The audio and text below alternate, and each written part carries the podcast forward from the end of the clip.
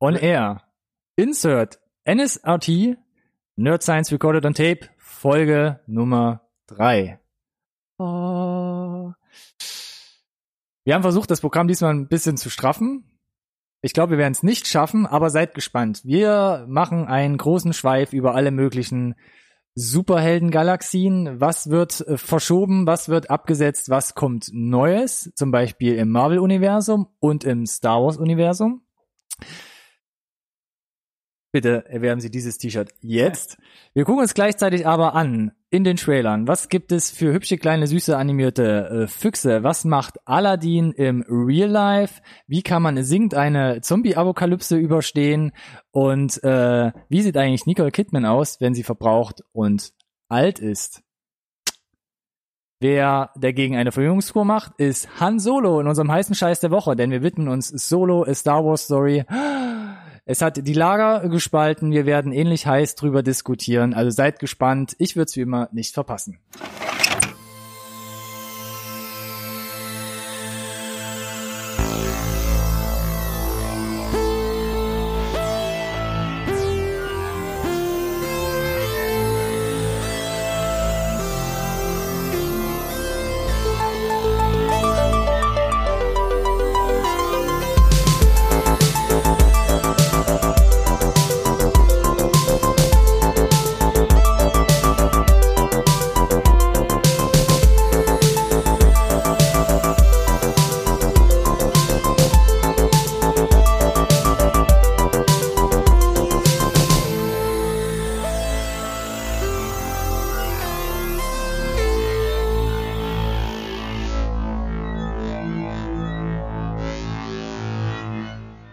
Hallo und herzlich willkommen zur dritten Folge von NSRT Insert, dem einzigen Podcast, den ihr braucht.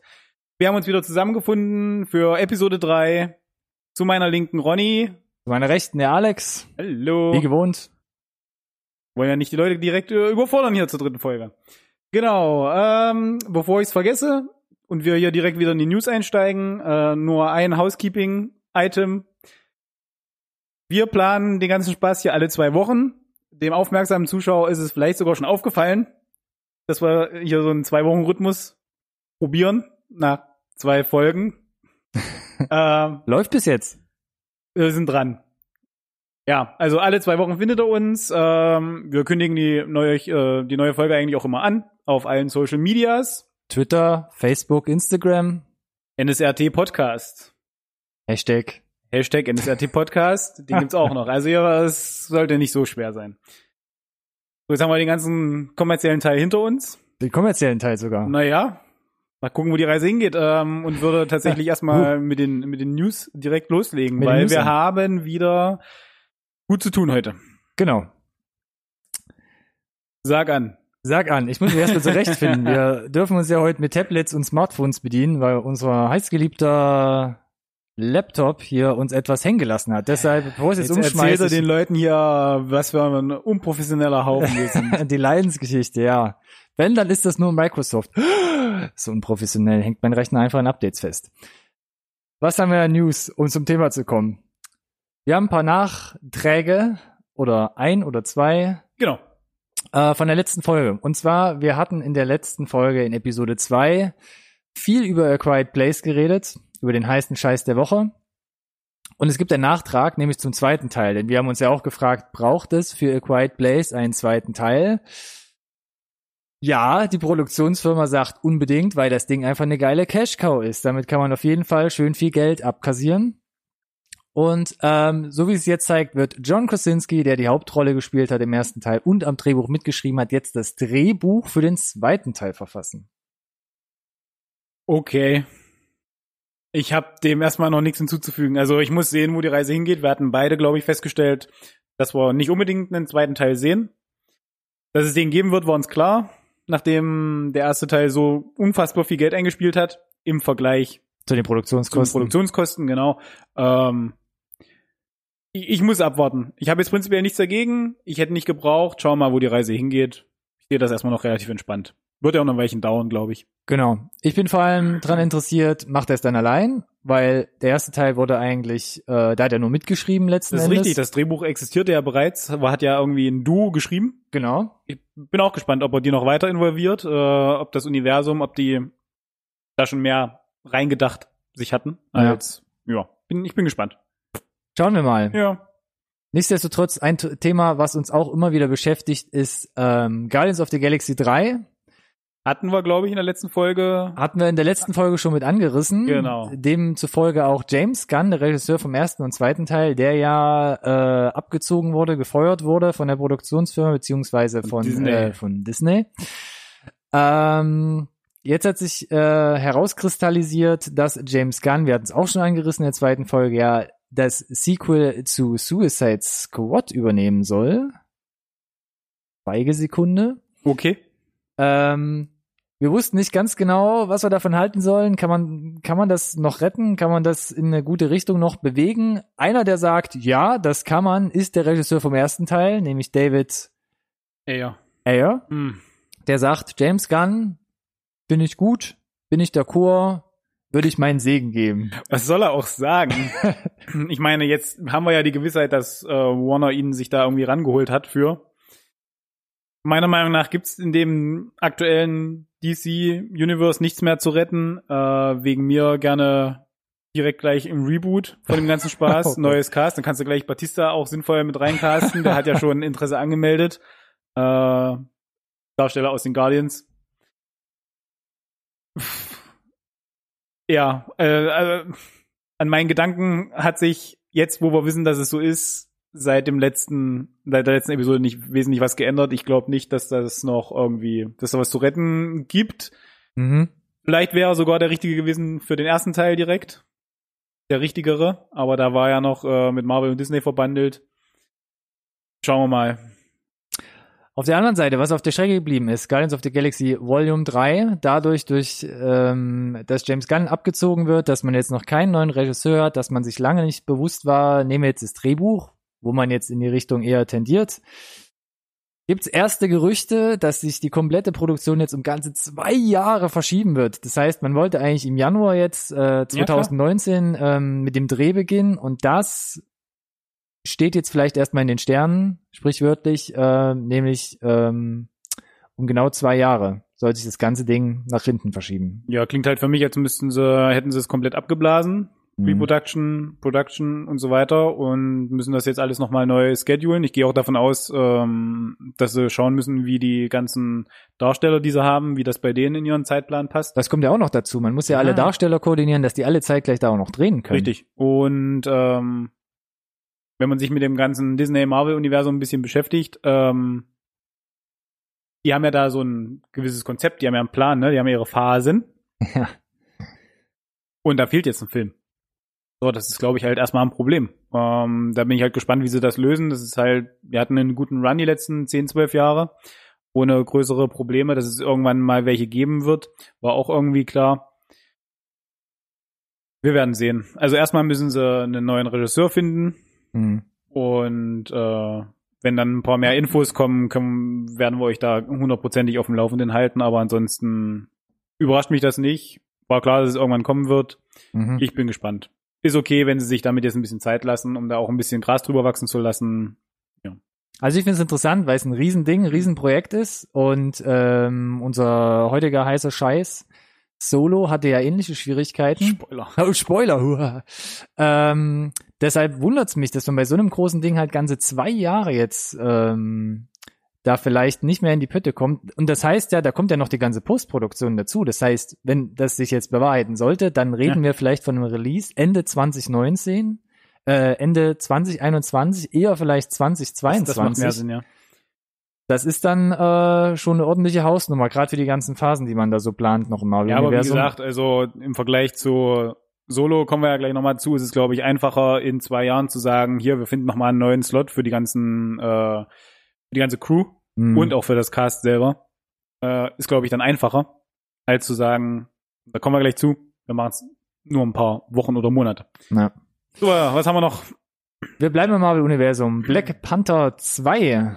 Ist man Mm, soweit, mm, mm, mm. auch zu sagen, wir haben einen Regisseur und es ist und bleibt Ryan Coogler. Große Überraschung. nicht. Ja, macht Sinn, ist konsequent durchgezogen. Äh, kennen, kennen wir schon. Schlechtes Beispiel von James Gunn mit den Guardians. ah. ah, tut mir leid. Ähm, nö, finde ich gut. Äh, bleibt sie, also hat sich ja mit dem ganzen Material schon beschäftigt. Mhm. Vielleicht hat er auch direkt schon eine Idee für einen zweiten Teil gehabt. Und gehe davon aus, dass dann der ganze Ton, den er da etabliert hat, dann auch sehr gut beibehalten werden kann. Also eine nachvollziehbare Entscheidung auf allen Seiten. Wir werden sehen. Ja. Etwas weiter ist man schon, wir hatten es gerade mit den Phasen, nämlich mit dem nächsten Avengers 4. Der ist nämlich jetzt abgedreht. Gab es jetzt eigentlich schon einen Titel? Ich habe da jetzt gar nicht mehr verfolgt. Oh nein, es gab keinen Titel. Weil hat es irgendwie schon immer so angeteasert, aber man weiß. Alle, alle, alle teasern irgendwas an. Okay. also Mark Ruffalo wurde bei einem in der Late Night weggepiept, als er den Titel sagen wollte. Stimmt. Den haben sie versucht dann wieder zu entzerren. Vermutlich nicht der echte Titel, würde mich zumindest äh, sehr, sehr stark wundern. Mm, wir hatten Don Cheadle, der irgendwelche kryptischen Twitter-Nachrichten in die Welt hinausgeschickt hat, die auf den Titel schließen lassen sollen, wo jetzt sich mittlerweile Verschwörungstheorien drum ranken, was er denn damit gemeint haben könnte. Und wir sind garantiert alle auf der falschen Fährte, was das betrifft. Von daher ähm, sehe ich jetzt dem Titel relativ entspannt entgegen, um ehrlich zu sein. Ich finde es aber ganz witzig, wie unnötig das Ganze ist. Wir hatten es letzte Woche gesagt, ähm, Chris Evans hatte sich als Captain America Wobei äh, er das ja auch schon wieder relativiert hat, ne? Er hat ja, ja dann wieder den, er hat den, den, den offiziellen Weg gewählt und ich weiß nicht, ob er sich tatsächlich so Gedanken drüber gemacht hat, als er das getwittert hat, was das für mögliche Konsequenzen hat und hat jetzt wieder zugerudert und gemeint, er dementiert nichts und er sagt auch nicht, dass, ah, es ist alles Abwarten. Ja, Abwarten. also wir hatten letzte Woche gesagt, Chris Evans hat sich ein bisschen verabschiedet, wo er gesagt hat, er ist jetzt mit den Dreharbeiten durch und er wird äh, mehr oder weniger nicht zurückkommen als Captain America. Großes Fragezeichen, ja, nein, was auch immer. Und da, da wird immer so eine Riesenwelle um das ganze Ding gemacht. Und jetzt hat man Thema kryptisch, jetzt Avengers 4, den nächsten, also 4.2, wie auch immer, abgedreht und ähm, die Regisseure haben das quittiert mit einem genauso kryptischen, mysteriösen Bild. Strahlefoto? Ja. Ja. Was weiß ich. Wir können es gerne noch mal verlinken. Ihr findet es äh, in der Beschreibung weiter unten. Wie alles andere auch. Bildet äh, euch eure eigene Meinung dazu. Wir können nur abwarten. Wir können nur abwarten. Ich äh, habe nur noch ein kleines äh, Snippet zum Thema Avengers. Angeblich befindet sich gerade der erste Trailer oder Teaser in der Postproduktion. Okay. Was spekuliert oder die Spekulation äh, heraufbeschworen hat, dass vielleicht das Release dieses Teasers zumindest näher ist, als man glaubt, wenn er jetzt fast fertig ist. Ist aber abzuwarten, sind alles unbestätigte Quellen, Leute, die da angeblich irgendwie arbeiten und irgendwas gesehen haben sollen, äh, ist alles Hören sagen. Ich find's faszinierend, weil all das, was wir gerade aufgelistet haben, alles nur Gerüchte sind und um nichts machen sich die Leute so einen Kopf wie um diesen vierten Avengers. Unglaublich und ähm, ich kann das absolut nachvollziehen. Deshalb würde ich mal behaupten, äh, es wird nicht an uns vorbeigehen, falls ein erster Teaser oder Trailer kommen sollte. Deshalb werden wir euch auch da. Dann werden wir hier Sondersitzungen einberufen, glaube ich. Ja, Nein, gut, gut, ich versuche dich dann irgendwie vielleicht wieder einzufangen und im Zaum zu halten. Schauen wir mal. Wie ja, wir so bleiben oft, dabei, ne? Wie so oft in all unseren Folgen bisher drehen wir uns immer noch ein bisschen weiter um die Superhelden. Äh, Netflix räumt auf. Oh ja, meine Güte. Iron Fist, Lu Lucas Cage ist weg. Die haben jetzt letzte Woche einmal Bühne, feucht frei. durchgewischt, meine Güte. Bühne frei für dich, Alex. Ja, also Iron Fist äh, wurde gecancelt. Das war die erste Info, die kam. Das ist jetzt, glaube ich, auch schon eine Woche alt, zum äh, Zeitpunkt der Aufzeichnung zumindest. Zwei Staffeln gab's. Gab zwei Staffeln davon. Kam wenig überraschend. Gerade wenn man jetzt äh, beide Staffeln auch gesehen hat, ist es ein Ende, mit dem man leben konnte. Gab natürlich äh, einen Aftercredit, um das potenziell weiterzuführen, aber so wie sich die ähm, ganzen Figuren innerhalb der der Serie jetzt äh, positioniert haben, hätte eine dritte Staffel jetzt auch so mittel mittel mittel viel Sinn gemacht. Hm. Dann kam aber Luke Cage dazu, jetzt vor einigen Tagen. Das war für mich ein bisschen überraschender weil es da halt so ein paar Sachen einfach äh, zu betrachten gilt. A, gibt es äh, potenziell zwei Comicserien, Heroes for Hire, in dem Luke Cage und Iron Fist gemeinsam unterwegs sind. Da, da, da gibt es eine Comic. Ich, ich nicke einfach. Ja, brav. alles gut. Da gibt es halt eine Comic-Grundlage. So, äh, und es gibt äh, die Daughters of Dragons, äh, auch als Comic-Vorlage, wo ähm, ja, Misty und äh, ihr Name, der mir gerade entfallen ist. Ich würde dir gerne zur äh, Seite stehen. Die kannst leider nicht. die weibliche Protagonistin aus Iron Fist gemeinsam unterwegs sind. Ähm, so, das heißt, potenziell könnte man diese das als Serie jetzt adaptieren. Mhm. Ähm, wir hatten bei Luke Cage eine Folge, wo Iron Fist auftaucht in der zweiten Staffel. Das hat ganz gut funktioniert. Äh, alleine funktioniert er halt nur so mittel. Ähm, aber als äh, wenn er wenn er noch einen Partner hat oder mehrere Partner wie bei Defenders auch, funktioniert glaube ich der Charakter besser. Mhm. Gleiches äh, gilt für die Mädels. Die hatten ja ihr, ihre Tag Time in der zweiten Staffel von Iron Fist und es hat auch super funktioniert, glaube ich. Könnte ich mir vorstellen, dass das interessant wäre. Aber, also das könnte man machen, dann würde es mich aber wundern, dass man es cancelt, ohne das auch gleichzeitig bekannt zu geben, außer Netflix will so ein bisschen den Buff haben. So, das ist jetzt die eine Seite der, der, der Sache. Auf der anderen Seite kommt aber 2019 ja der Disney Streaming Service. Und vielleicht äh, möchten die den ganzen Content ja auch irgendwie zu sich holen. Mm, jetzt ist die Frage, was hat Netflix mit Disney damals für einen Deal gemacht mit dem mit den ganzen Marvel-Teilen? Wir wissen, dass äh, damals grundlegend die Serien für die Defenders, äh, die Figuren sich rangeholt hat, die wir halt alle schon kennen. Sowas wie zum Beispiel der Punisher, dass der in Daredevil mega erfolgreich war, wurde der nachverhandelt, dann kam der dazu. Ähm, es ist halt die Frage, will Disney einen familientauglichen Streaming-Channel machen und sie finden es gut, dass der ganze Erwachsenen-Content prinzipiell da ist, aber äh, nicht unbedingt auf ihrem eigenen Kanal.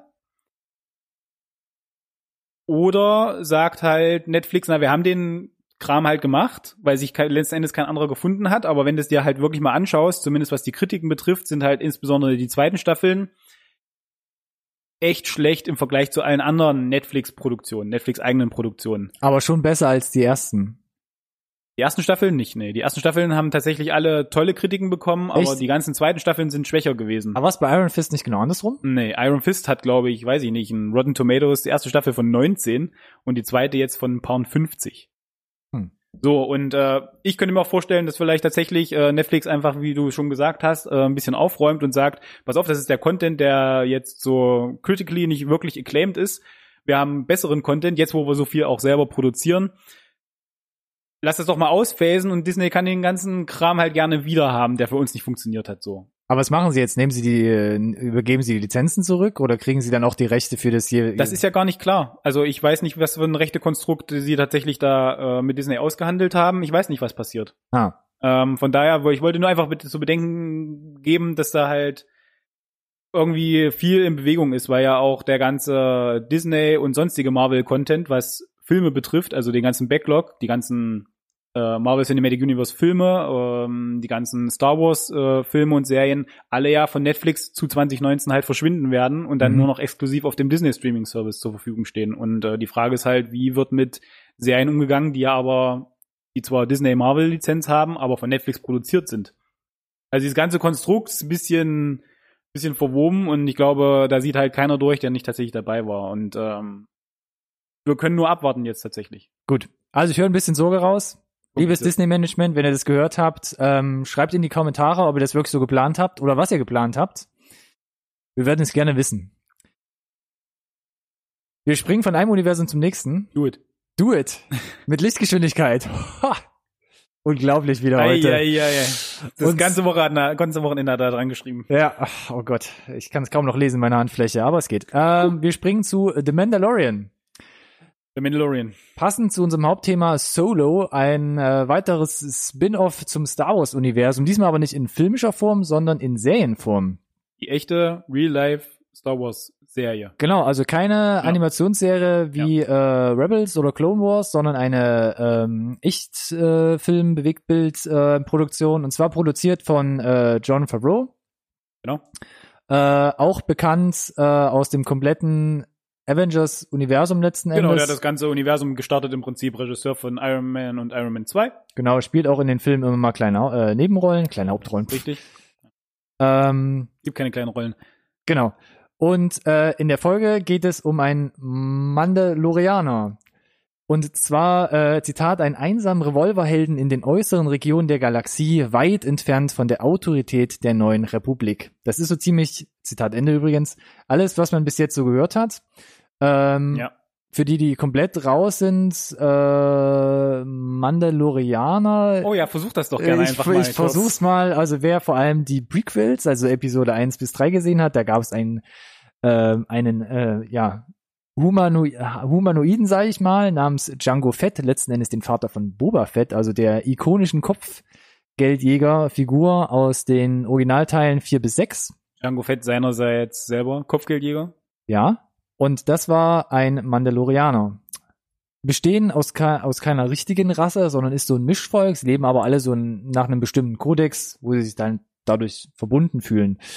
Deshalb ist es jetzt noch komplett offen, ähm, wer oder was die Hauptrolle spielen wird. Das ist richtig. Ähm, ist auf jeden Fall sehr interessant. Ähm, das Ganze spielt drei Jahre nach Episode 6. Genau, so in der Zeit nach dem Fall des Imperiums, aber vor der Zeit der, der New Order. Der New Order, genau. Also Chaos im Universum im Prinzip. Würde ich jetzt mal so interpretieren. Richtig, genau. Ist so eine Umschwungzeit. Ähm, es deutet, Machtvakuum. Machtvakuum. es deutet aber schon mit der Beschreibung äh, darauf äh, hin, dass es ein bisschen abseits von dem ganzen Trubel oder nicht Trubel passiert.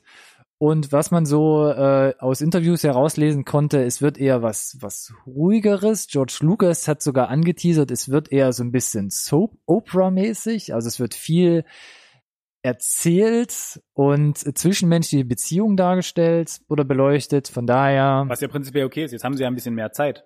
Genau, jetzt haben sie auf jeden Fall mehr Zeit und die können sich, glaube ich, auch lassen, denn sie haben äh, pro Folge, sollen zehn Folgen sein, 100 Millionen äh, Dollar zur Verfügung. Pro Folge oder pro Nee, Pro pro Serie. Äh, pro Serie. Also Also, 10 für die ganze Serie haben sie 100 Millionen zur Verfügung. Das heißt 10 Millionen äh, pro Folge. Das ist ein ordentliches Budget. Das ist äh, größer als Game of Thrones.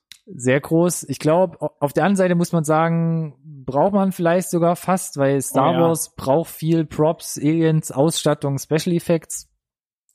Ähm, Und da hat äh, John Farrow auf seinem Instagram-Account auch direkt die, die ganze Community schon angeheizt, indem er eine oder andere Props äh, fotografiert hat. Ähm, Foto mit George Lucas, der irgendwie das Set besucht hat. Also die sind, glaube ich, in der Pre-Production äh, relativ weit schon. Deswegen äh, wundert es mich ein bisschen, dass wir noch nicht wissen, wer mitspielt. Genau, es gab ein Bild, wahrscheinlich von der Hauptfigur schon, also ähnlich äh, wie Boba Fett. Ähm, Eine Konzeptart war das aber, ne? nee, das war ein richtiges Teaserbild schon Foto? vom Set. Das war ein Foto, ja. Echt? Ja. Hey. Wo man quasi ein, ein, eine, eine ähnliche Figur wie Boba Fett sieht, also mit einer Waffe auf dem Rücken und äh, irgendwo langstreunert. Aber mehr Informationen gibt's in der Tat bis jetzt nicht. Was ganz interessant ist, es wird pro Folge unterschiedliche Regisseure geben und einer davon ist ähm, Taika oder Waititi, ja. Waititi. Ja. Ich muss, wenn ich Waititi ausspreche, muss ich immer an diesen YouTube-Kanal denken. Ähm, Ja, Regisseur von Thor Ragnarök und ähm, genau, zum Beispiel What We Do in the Shadows. What We Do in the Shadows oder Handful of Wilder People, einen der Ja. tollsten Filme der letzten Jahre. Unbedingt angucken, wenn ihr das noch nicht habt. Ähm, genau, und bei ihm ging man ja auch mal das Gerücht drum, äh, magst du nicht generell irgendwie einen Star Wars-Film drehen? Und der war, glaube ich, auch äh, begeistert, aber ich wusste nicht, ob er es hätte annehmen wollen. Jetzt macht er zumindest schon mal eine Folge von Dann The kann er Mandalorian. Zeh ins Wasser, ins Wasser halten. Genau. Und äh, es gibt auch Gerüchte, dass zum Beispiel Werner Herzog einen Oh ja. Auftritt mit hat. Das wäre, das wäre cool. Also Star Wars, die zumindest jetzt äh, Episode 7 und Episode 8 sind ja bekannt dafür, dass sie den einen oder anderen Cameo einstreuen, auch im Zweifel einen, den du nicht auf den ersten und auch vielleicht nicht auf den zweiten Blick äh, erkennst. Das Hm. fand ich ganz geil. Werner Herzog hat eine geile Stimme. Ähm, könnt ihr mir gut vorstellen, dass er uns da irgendwie als Alien äh, über den Weg läuft. Bin ich gespannt. Ist einfach äh, netter Gag. Ich weiß nicht genau, wie er jetzt zu dem ganzen Star Wars-Universum steht, aber und ich finde es interessant, dass das eine Info ist, die wir jetzt schon haben. Äh, Man weiß aber nicht genau. Ja, also es sind halt Gerüchte. Also es ist halt alles noch sehr vage. Wir dürfen auf jeden Fall gespannt sein, ähm, was da so kommt. Ansonsten vom Quietschbunten zum Quietschbunten. Und zwar, ich habe es mal in die News reingenommen, auch um ja tolle weitere Überleitungen zu bauen. Ähm, es wird diverse Reboots geben von Animationsserien. als Film. Und da steht ganz oben auf der Liste Tom und Jerry. Tom und Jerry sollen als Kinofilm zurückkehren. Und es gibt auch weitere Gerüchte, wie zum Beispiel um einen neuen Film über die Flintstones. Mhm. Was sagen Sie dazu? Ich habe nur gelesen, Tom und Jerry Realfilm mit computeranimierten Figuren, aber macht euch keine Sorgen, die werden nicht reden. Mein erster Gedanke war Chipmunks, um ehrlich zu sein. Oder Garfield. Naja, Und nichts davon ist gut, dass mir das als erstes in den Sinn kommt. Und ähm, ganz ehrlich, das braucht doch kein Mensch. Ich weiß es nicht. ich habe ja immer noch die Hoffnung, dass sie es dann wenigstens klassisch als, als 2D-Animationsfilm ähm, vielleicht nochmal machen. Ah, guckt euch an hier. Ah. Ja, man darf ja ein bisschen träumen, denn es Ja, ich lasse mich gerne vom Gegenteil überzeugen, aber oh man, ich glaube nicht. Das ist einfach nur ein neues Franchise, neues altes Franchise, das äh, im Worst Case ja, im Uh. besten Fall vielleicht nicht. Und es gibt gute Beispiele. Und damit würde ich direkt zu den Trailern sonst übergehen. ja, gib ihm. Gib ihn. Ähm, Habe ich bis jetzt nicht auf dem Schirm gehabt. Äh, The Big Back, äh, Big Back, The Big Bad Fox and Other Tales. Eine kleine französische Animationsperle, würde ich fast sagen, obwohl ich den Film selbst noch nicht gesehen habe, aber ich musste halt herzhaft lachen, als ich den Trailer gesehen habe. Es geht um einen kleinen Fuchs, der versucht irgendwie ein großer Fuchs zu sein und äh, Wolf zu sein, oder? oder versucht fast ein Wolf zu sein, Ja. auf jeden Fall ein gefährliches Raubtier, findet irgendwie drei frisch geschlüpfte Küken, die er sich dann einverleiben möchte, die ihn dann aber für seine Mutter halten und äh, ihn somit in einen sehr chaotischen Alltag stürzen. Fand ich sehr nett animiert, ist von den Machern von äh, Ernest und Celestine von 2012, der auch so eine ganz kleine hübsche Perle war und ähm, ja, man kann es schwer beschreiben. Guckt euch auf jeden Fall den Trailer an, auch unten in der Videobeschreibung und schreibt gerne in die Kommentare, was ihr davon haltet, ob solche Oldschool-Animationsfilme heute noch funktionieren. Ich finde ja, siehe Trailer. Man muss natürlich auch sehen, was der ganze Film dann an sich bringt. Oder ob ihr mehr auf 3D-Animation steht. Ich fand es auch ganz erfrischend tatsächlich. Die ähm, hervorragende Synchronisation ist mir aufgefallen. Ja, Die passt super. Ähm, ja, aber ich glaube nicht, dass du damit aktuell noch groß äh, Mainstream-Erfolg hast. Was ein bisschen schade ist, aber Ich weiß ehrlich gesagt nicht. Man, man kann es auch ein bisschen an der Veröffentlichungspolitik ablesen. Also der Film ist äh, im Juni 2017 schon in Frankreich äh, gestartet, war dann auf diversen Festivals und hat sich dann von Monat zu Monat, von Land zu Land, von Premiere zu Premiere geschleppt und kommt jetzt hier so langsam in Teilen Europas, in Teilen Russlands an. Aber witzigerweise habe ich zum Beispiel noch keinen deutschen Starttermin gefunden. ja, da siehst du aber, dass dann die äh, Publisher im Zweifel nicht unbedingt dran glauben, dass du damit Geld verdienen kannst mit der Lizenz. Ist halt schade, ne? Ich weiß es nicht. Ich weiß es nicht. Nächstes So. Thema, was vielleicht super kontrovers sonst ist an dieser Stelle, was auch wieder genau das Gegenteil ist. Wir kommen von 2D auf eine 3D-Adaption. So Von- etwa Aladdin. Aladdin. Ich äh, kann mich da nur schwer für begeistern, um ehrlich zu sein. Ja, es schwelgen wahrscheinlich einige jetzt schon in Kindheitserinnerungen. Aladdin, Genie. Aladdin. Disney ist Aladdin. Großartiger Trickfilm unserer Jugend. Äh, Robin Williams, unvergessen. Äh, und jetzt äh, nach dem Dschungelbuch, Regie von John Farrow, John Farrow, um den Kreis wieder zu schließen. ja, der schon äh, komplett überflüssig war. Und nach dem Schön und das Biest kommt jetzt halt Aladdin. Wir haben ja da auch äh, schon König und der Löwen um die Ecke. Jetzt haben wir halt Aladdin. Wir haben erst einen Teaser bekommen. Musik ist cool. Setup wie gewohnt, aufwendig, äh, wie Mhm. man es von dem Disney-Film erwarten würde. Mm, Sieht noch, man sieht noch nicht allzu viel. Ich finde es schockierend, dass sie uns nicht mal einen Tease vom Genie zeigen, der übrigens gespielt wird von äh, Will Smith, weil ich habe mich immer gefragt, als ich, als ich wusste, dass es kommt, ja, dass Aladdin als Realverfilmung kommt, habe ich mich gefragt, wie gehst du mit dem Genie um nach dem Tod von Robin Williams? Mhm. Ja, äh, wie kannst du dem Ganzen irgendwie gerecht werden? Meiner Meinung nach kannst du das nicht. Außer du bringst halt was eigenes rein. Ich hoffe, dass sie das tun mit Will Smith. Und du siehst ihn halt in dem Teaser nicht. Und das hat mich äh, eigentlich nicht mit gerechnet. Ich hätte zumindest damit gerechnet, dass du vielleicht dann, wenn, sie auch, wenn die Schwarzblende am Ende kommt, du ihn hören kannst oder so. Aber Mhm. dass gar nichts in die Richtung zu sehen ist, hat mich sehr überrascht. Ähm, ich hatte es ja jetzt schon, glaube ich, durchschwingen lassen. Äh, für mich brauchen wir den ganzen Kram nicht. Ähm, damit stehe ich relativ alleine da, weil die Einspielergebnisse von ähm, Dschungelbuch und vor allem vom Schön und das Schön und Biest. das Biest äh, widerspricht mir da total. Und äh, natürlich macht Disney dann damit weiter, solange wie die Leute hingehen. Und äh, ja, ich habe mir den Kram ja auch angeguckt. Ich muss ja wissen, worum es geht und mitreden zu können. Aber ich finde es persönlich überflüssig. Also ich, äh, ich muss gestehen, ähm, The, The Jungle Book war auf Englisch der Originaltitel. Hab mir gar nichts erhofft, bin da mit absoluten, mit, mit keiner Erwartung reingegangen und hatte ein bisschen Angst, weil man von den Behind the Scenes gesehen hat, dass wirklich so, also wirklich alles vor Green und Bluescreen entstanden ist. Ähm, hab mich dann, dann erschreckenderweise aber doch ganz gut unterhalten gefühlt. Ich sag ja nicht, dass die, die Filme schlecht sind. Äh, Ja, ob- oder dass, ja. dass, äh, dass die Technik dahinter aufwendig ist. Ja, da ist halt das Disney-Geld da. Die Frage ist, muss das halt sein? ja, das ist halt die Frage. Ich meine, wie alt sind die Originalfilme? Dschungelbuch ist, glaube ich, aus den 60ern. Irgendwas älter, ja. Genau, das ist halt die Frage, ob man damit heutzutage die Kinder noch erreicht. Also ich glaube, viele haben trotzdem natürlich von ihren Eltern noch irgendwie die VHS, die DVD oder mittlerweile den. Blu-ray dann zu Hause stehen. Meine, äh, ähm, oder anderes Beispiel, Schön und das Biest ist aus äh, den 90ern. Das Hm. ist jetzt noch nicht so alt. Wie dem auch sei, sie kommen. Aladdin kommt jetzt als nächstes. Äh, ich glaube, dass der erste Teaser für König der Löwen nicht mehr so lange auf sich warten lässt und dann werden wir da sicherlich auch wieder drüber sprechen. Ich bin wie immer gespannt. Ein weiterer toller, wahrscheinlich guter Familienfilm zur Feiertagszeit. Familienfilm zur Ich, Feiertagszeit. ich habe lange drauf gewartet. Anna and the Apocalypse. Es ist eine romantische Christmas Zombie Musical Nummer.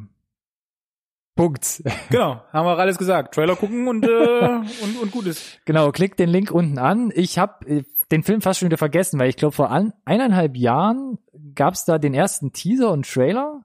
Und ich dachte, uh, den, da muss ich auf jeden Fall äh, auf Sendung bleiben, wann das Ding kommt. Dann ist man aber erst im, im Herbst 2017 in die Festivals gegangen, Genau. hab ein bisschen aus den Augen verloren und jetzt erst peilt man das internationale Release an. Und jetzt im Dezember, Anfang Dezember soll er endlich in die deutschen Kinos kommen. Es kann nicht schnell genug gehen. es kann nicht schnell genug gehen. Es ist ganz großartig. Äh, ich weiß nicht warum. Super cheesy. Du siehst auch, dass es nicht, dass es eher billig gedreht ist. Aber mein Gott, alle Songs, die du schon angeteased hören kannst, klingen großartig. Äh, einen Song haben sie jetzt auch schon auf allen Plattformen, Streaming-Plattformen und so weiter auch veröffentlicht, ohne dass ich Werbung machen will. Könnt ihr aber mal euch vielleicht auch eine bessere Meinung dazu bilden, Mhm. von was wir sprechen, weil es halt der ganze Song ist, den du äh, auch in dem Trailer, den wir verlinken, im Ansatz hören kannst. Ich find's super. Ich stehe prinzipiell auch auf gut gemachte Musical-Nummern, wenn sie ins Ohr gehen und das hatte ich halt da. Ich glaube, drei Songs sind da drin in dem Trailer oder ja, mehr und die klingen ungefähr. alle klingen alle super cool. Ob der Film dann jetzt komplett überzeugen kann, wird sich zeigen, aber Ja, also das, das ist auch mein einziges, super Bock drauf. das ist auch mein einziges Problem mit dem Trailer. Ich kann die Qualität noch nicht wirklich einschätzen, obwohl ich das Setting und die Machart halt richtig, richtig cool finde. Viele schreiben halt, ja, ist so eine Mischung aus Shaun of the Dead und La La Land, wo ich sage so, hu, La La Land, Achtung, Ich habe ich hab gelesen Zombieland und äh, La La Land, Ich- wo ich ich- mir sage, uh, Zombieland, La La Land, da habt euch halt aber die Spitze des Eisbergs ausgesucht für eure Vergleiche hier. Shaun of the Dead, klar, hat der Shaun auf eine völlig neue Ebene gestellt. Ich würde es dann eher mit, mit einem Mix mit High School Musical oder sowas ähm, vergleichen. Aber macht euch euer eigenes Bild. Schaut euch auf jeden Fall den Trailer an. Ähm, ja, ich blicke frohen Mutes der Weihnachtszeit entgegen. Ansonsten auch ein äh, tolles äh, Date-Movie wahrscheinlich. Was hast du denn heute mit Familie und Dates? Wir hauen ja einen äh, guten äh, Film nach dem anderen raus. Und zwar gab's nicht den ersten, aber jetzt den finalen Trailer vermutlich von Glass, dem neuen Film von M. Night Shyamalan. Und hier läuft jetzt, hier laufen jetzt die Fäden aus Unbreakable und Split zusammen. Ja. Shyamalan hat unter anderem, also internationaler Durchbruch, Six Sense, 99. Müssen wir noch über Shyamalan ich sprechen? weiß ja nicht, vielleicht gibt's ja immer noch irgendwie Leute, die sagen, ich habe mich da nicht also wir sollten abgeholt noch mal gefühlt. auf die Karriere eingehen tatsächlich. Das ist, glaube ich, ganz wichtig, um, weil wir können, also ich zumindest kann keine Prognose geben, ob das jetzt was wird oder nicht hier mit Glass. Das ist ganz schwierig, genau. Also, Also er war zum Karrierebeginn der große Durchbruch mit Six Sense. Äh, genau, man hat ihn gefeiert. Danach kam halt ähm, Unbreakable. Unbreakable, dann kam auch super. dann The kam Village. dann kam Science vorher Science noch. kam. Der, den fand ich auch, fand ich noch super. Ich war da Ich auch immer noch großer Shyamalan-Fan. Fand, ich fand auch The Village gut übrigens. Ich fand auch The Village gut und Ja. den habe ich sogar im Kino gesehen und der wurde ja damals schon leicht zerrissen. Genau, aber äh, ich habe trotzdem von vielen gehört, dass er halt auch, also Shyamalan sein Ding oder sein Stick oder wie auch immer man das nennt, war, dass es halt immer noch einen so, einen- so einen großen Twist gibt. Genau. Film. Irgendwann im Film, meistens am Ende. Das hat für eine Zeit funktioniert und dann kam relativ, ähm, dann hat er, glaube ich, von Hollywood ordentliches Budget bekommen und hat dann so einen kleinen Film gemacht. Eigentlich heißt die Serie ja Avatar. Nicht zu verwechseln mit dem erfolgreichsten Film aller Zeiten. Ich rede ja von dem vom The Last Airbender, wie der die Film Legende, dann tatsächlich die Legende von. Die Legende von Ang. genau. Also ein Zeichentrickfilm, wo sie wo sie Shyamalan mit der Real-Life-Verfilmung betraut haben. Da haben sie, glaube ich, auch ordentlich Budget reingehauen und ähm, den hat er halt dann einfach mal so komplett in den Sand gesetzt. Hart. Also der ist komplett gefloppt. Und dann verschwand er so von der ganz, ganz großen Bildschwelle. Ja, es gab- relativ fix, ne? Genau, er hat sich dann versucht, noch Mark Wahlberg zu engeln und Sui de Chanel in The Happening. Das war Mhm. so ein Film, wo du ein bisschen wieder gesagt hast, ah, okay, das geht ein bisschen zu den Qualitäten zurück. The Happening aber, war dann, äh, glaube ich, aber auch das letzte, was ich von Shyamalan gesehen habe. Ich weiß, dass es dann noch den, wie hieß der, Devil, den Aufzug-Film. Äh, es gab auf jeden Fall noch The Visit, kleiner Horror-Gruselfilm. Auch nicht gesehen. Ähm, da war es auch. nicht zu vergessen After Earth. Oh, genau. Und dann kam noch After Earth mit Will Smith und seinem Sohn, äh, wo mega viel Kontroversen waren wegen Scientology, wegen ach, und dem ganzen Dreck, wo ich dann auch dachte, puh, da habe ich gar keine Lust. Shoutout trotzdem, Skript von After Earth, äh, Gary Witter. Wer ihn nicht kennt, hat auch Book of Eli geschrieben, großartiger Film. Und äh, war beteiligt an Rogue One. Genau, das wollte ich gerade sagen. Ich dachte, äh, genau. Ähm, und äh, nach After Earth relativ schnell kam dann Split 2016. Genau, niemand hat sich was von erhofft oder erwartet. Äh, und der war dann, also ich fand ihn überraschend gut. Ich fand ihn auch Ich habe nicht. ihn sehr spät gesehen, hab auch, Ja. war auch spoilerfrei tatsächlich Aha. und fand den dann wirklich gut, was aber, glaube ich, an dieser Mega-Performance auch liegt. Genau. Also es geht letzten Endes, man vermutet im ersten um einen psychisch gestörten Mann, ähm, der unglaublich viele Identitäten hat. Ich habe jetzt vergessen, wie viele, es sind mehrere Dutzend. Und äh, aller paar Momente zwischen diesen hin und her springt und damit eine super gruselige Figur bildet. Und ähm, zum Ende hin gibt's nicht so den mega großen Twist in dem Film, aber man merkt schon, es wird ein bisschen übernatürlich zum Schluss. Und das gibt dem Film so eine besondere Note, ob man das jetzt gut finden mag oder nicht. Und es gibt noch eine, eine After-Credit-Scene oder eine, eine Schlussszene vom Die habe Film. ich überhaupt gar nicht kommen sehen, um ehrlich zu sein. Und äh, die habe ich auch nicht kommen sehen. Hätte ich nicht vorher schon ein bisschen was in, in den Medien Ja. so munkeln gehört. Ich meine, dann können wir ja drüber sprechen, weil wenn du den Trailer für Glass guckst, Ja, äh, dann- können wir auch über, also wir müssen über die Post-Credit-Scene kurz sprechen. Genau, also es geht letztens darum, dass ähm, ähm, die Ereignisse vom Film in die Medien kommen Ja. und ähm, plötzlich sitzt man mit Bruce Willis in einem Diner Ja. Und ähm, Bruce Willis spielt seine Mit- Figur Mit Cape, aus Unbreakable. richtig. Also das war der Indikator, dass es halt die Figur ist äh, und für uns die Information, dass das alles ein Universum ist. Genau. Und das wird ist der Kicker für Glass. Äh, warum heißt der Glass? Wir hatten Unbreakable, da geht es um die äh, ja, Superhelden-Origin-Story letzten Endes von der Figur von Bruce Willis, nämlich dass er halt unantastbar ist, Genau. unbesiegbar, unzerstörbar, unbreakable. Ähm, und äh, es kristallisiert sich in Unbreakable auch raus, dass er einen Gegenspieler hat, nämlich Mr. Glass. Genau. Die sind eigentlich am Anfang Freunde, wie es so oft ist bei irgendwelchen Superhelden, Bösewichten, äh, Ursprungsstories. Aber es bahnt sich eine Spannung an. Genau. Und wird aber, also ja, die Lager sind dann relativ klar am Ende von Unbreakable, ne? Und wurde halt nie wieder drauf eingegangen. Das war 2000. 2000, ist 18 Jahre her, das habe ich mir auch gedacht. So, dann kam 16 Split und bringt halt diesen, bringt die Universen zusammen, wo ich dachte, boah, das ist echt, das ist cool, das ist frech. Bruce Willis könnte mal wieder irgendwas cool mitspielen. Hi, Bruce. Und Nutze auch du die Kommentarfunktion. ich hoffe, dass jetzt, wo es bei Glass zusammengeführt wird, ähm, schaut euch den Trailer halt einfach an, dass es, dass es funktioniert. Also das Potenzial ist auf jeden Fall da, die Figuren sind cool, den Spin, den sie machen mit, ihr habt euch das alles eingebildet, keiner von euch ist ein Superheld. Ähm, ich meine, irgendwie wissen wir es ja besser oder wissen wir es. Ich bin gespannt. Ich hoffe, dass der Twist nicht zu twistig ist und sich Shyamalan da irgendwie sein eigenes Grab schaufelt mit. Das ist auch genau meine Frage. Gibt's denn überhaupt einen Twist in dem Film? Weil was wir in dem Trailer sehen, ist alle drei Charaktere, also Glass und die Rolle von Bruce Willis und der Kollege aus Split, äh, sind letztens, letzten Endes in einer, in einer James McAvoy. ja, James McAvoy. Oder Mac Dingens. McAvoy, ja.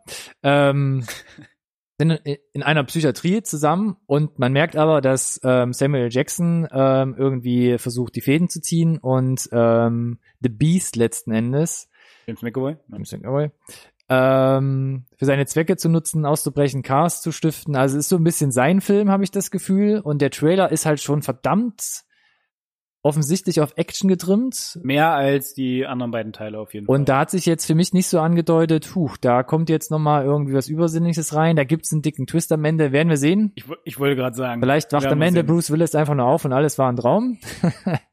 Who knows? Ähm, Copyright bei Insert, ne? Hier, Shyamalan. Äh, falls ja nochmal Reshoots ange Wir haben's zuerst anstehen, jetzt gesagt. wollte gerade sagen. ähm, Ja, müssen wir uns einfach überraschen Genau, lassen. aber wer vorhat, Split zu gucken, äh, Split zu gucken, schaut euch vorher Unbreakable und Split an, macht total Sinn, bevor Glass kommt. Ja, auf jeden Fall. Ja.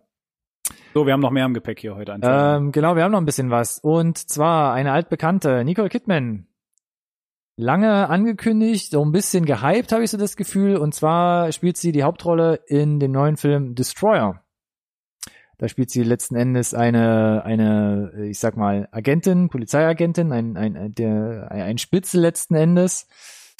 Ähm, und ist unter anderem bei einem Bankraub oder bei einem Überfall ähm, dabei, wo ein bisschen was schief geht. Ja. Ähm, man kann es nicht so ganz aus dem Trailer hundertprozentig Was ich rausdeuten. gut finde übrigens. Aber dadurch geht ein bisschen was zu Bruch. Äh, ich glaube, äußerlich wie auch innerlich. Mhm. Und ähm, ja, wo die Reise so richtig im Trailer hingeht, weiß man nicht genau. Man attestiert aber Nicole Kidman einer ihrer besten Rollen und Performances ihrer Karriere.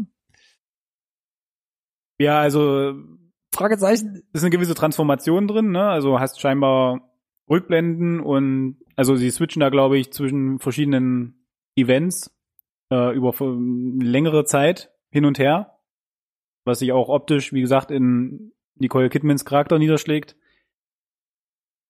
Das ist jetzt natürlich nicht alles. Nicole Kidman, gute Schauspielerin. Ja, erstmal prinzipiell über jeden Zweifel haben. Ich bin ja nie richtig mit dir warm geworden, muss ich zugeben. Du hast ja auch Big Little Lies noch nicht gesehen. oh Gott. Wenn man richtig gute Schauspielerin sagt, dann würde ich dich ja nicht nur, würde ich das ja nicht nur auf eine Serie. nee, aber falls du noch Probleme hast, Äh, ich sage ja nicht, dass da einen Haken hinter ja. zu machen, guck dir das an und äh, dann. Deswegen bin ich äh, auf jeden Fall gespannt jetzt auf Destroyer.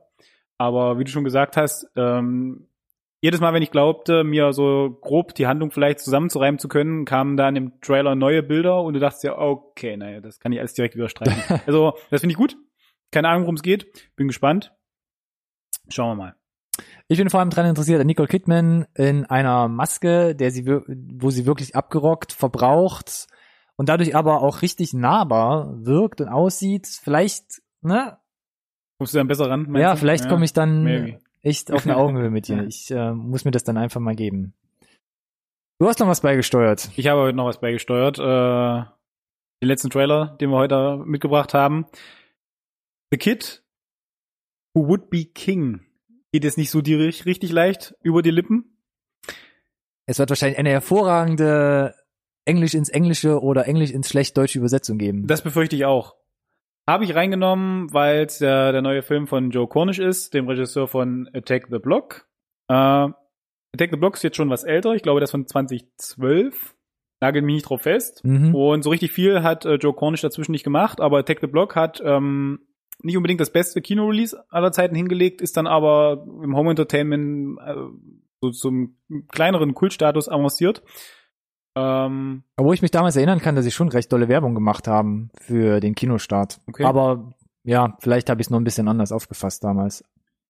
Aber es war ja eher ein kleinerer Film. Es geht um so eine Alien-Invasion in einem Vorort von London letzten Endes, ne? Genau. So. Ist jetzt nicht typisch Laserkanonen und große Raumschiffe, sondern es geht eher so um kleine, in der Nacht rumschleichende, na, was heißt klein, trotzdem sehr gefährliche Aliens und so eine Meute an, an Ghetto-Kids versucht, dem halt Herr zu werden.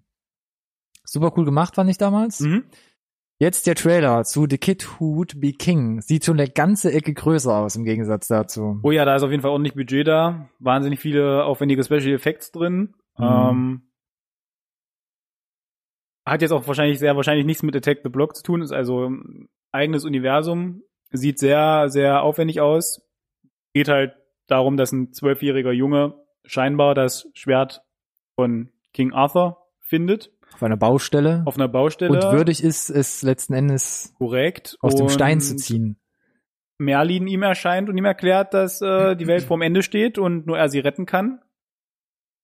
Und äh, er sich dann seine Ritter der Tafelrunde zusammensammelt aus Schulkameraden. Und da sieht er im Trailer, dass da schon der richtig große Scheiß losgeht. Man hat Dämonen, äh, Feuer Ja, und äh, die Apokalypse steht wirklich bevor. genau, hat er halt diesen, wieder so einen großen Humoranteil auch. Äh, und sehr aufwendige Special Effects, also der ganze Scale fand ich war schon echt groß und ich bin halt gespannt, also jetzt so einfach nur Joe Cornish die Entwicklung von so einem kleineren, eher Low Budget. Wir müssen gucken, wie wir halt hinkommen, Naja. hin zu, wie handelt er da so ein bisschen, was Größeres. Kann jetzt vom Trailer nicht sagen, ob es gut wird, aber ich fand es auf jeden Fall spannend und ähm, ja, deswegen habe ich den heute mit reingenommen. Das könnte auch wirklich, äh, wirklich ein Film sein, der familientauglich ist, weil ich hatte schon so die Vibes, hat mich ein bisschen an Percy Jackson erinnert, mit Logan Lerman. Ja, das ist ein guter Vergleich, genau. Ähm, Ein bisschen auch an Eichel Giants vom letzten Jahr, falls du den gesehen hast, äh, mit Ma äh, Madeline Wolf, glaube ich, wenn ich jetzt Ich habe vor allem die äh, zugrunde liegende Graphic Novel gelesen. Uh la la. Ähm, äh, fand ich lohnt sich sehr übrigens. Fand ich auch ein sehr schöner Film. Beides. Driftet leider am Ende so ein bisschen ab von, von dem Vibe und was es so transportieren will und wo man dachte, wo es vielleicht hingeht. Aber trotzdem cooles kleines Ding. Kann man sich auf jeden Fall anschauen. Und hier können wir auf jeden Fall auch, auch gespannt sein, was letzten Endes bei rumkommt. Ich dachte, du wolltest noch eine Familienempfehlung aussprechen. Habe ich ja schon versucht anzuteasern. Ja, ja. Möchte ich Ah. jetzt noch nicht abgeben, ne? Wir warten mal noch das Rating ab. Ansonsten sind wir soweit durch, glaube ich, mit unseren Hausaufgaben. Das ging ja ruckzuck. Ruckzuck, wie, wie also immer. es ist äh, hier einfach durchgeflitzt. Und dann kommen wir zum diesmaligen heißen Scheiß Film der Woche. Film der Woche. Und zwar Solo, a Star Wars Story. TM, damit wir das ja richtig äh, Trademark. ja, äh, korrekt ausgesprochen haben. Ja, der Solo äh, Standalone Lückenfüller-Film zwischen Episode 7 und 8. Hey, da war schon eine Wertung jetzt mit drin, oder? Was? Nein, nein, nein, alles gut, alles gut. Wir haben da ja den einen oder anderen schon gehabt von. Wir haben gesagt, Aktualität ist uns wurscht und auch bei Solo, der kam bereits auch schon im Mai in die Kinos. Ja. Am 25. witzige Note, das ist exakt 41 Jahre nach Krieg der Sterne 1977 herauskam und ähm, hat bis jetzt, finde ich, relativ stark polarisiert. Die Lager der Fans wie Moses in zwei geteilt, einfach so.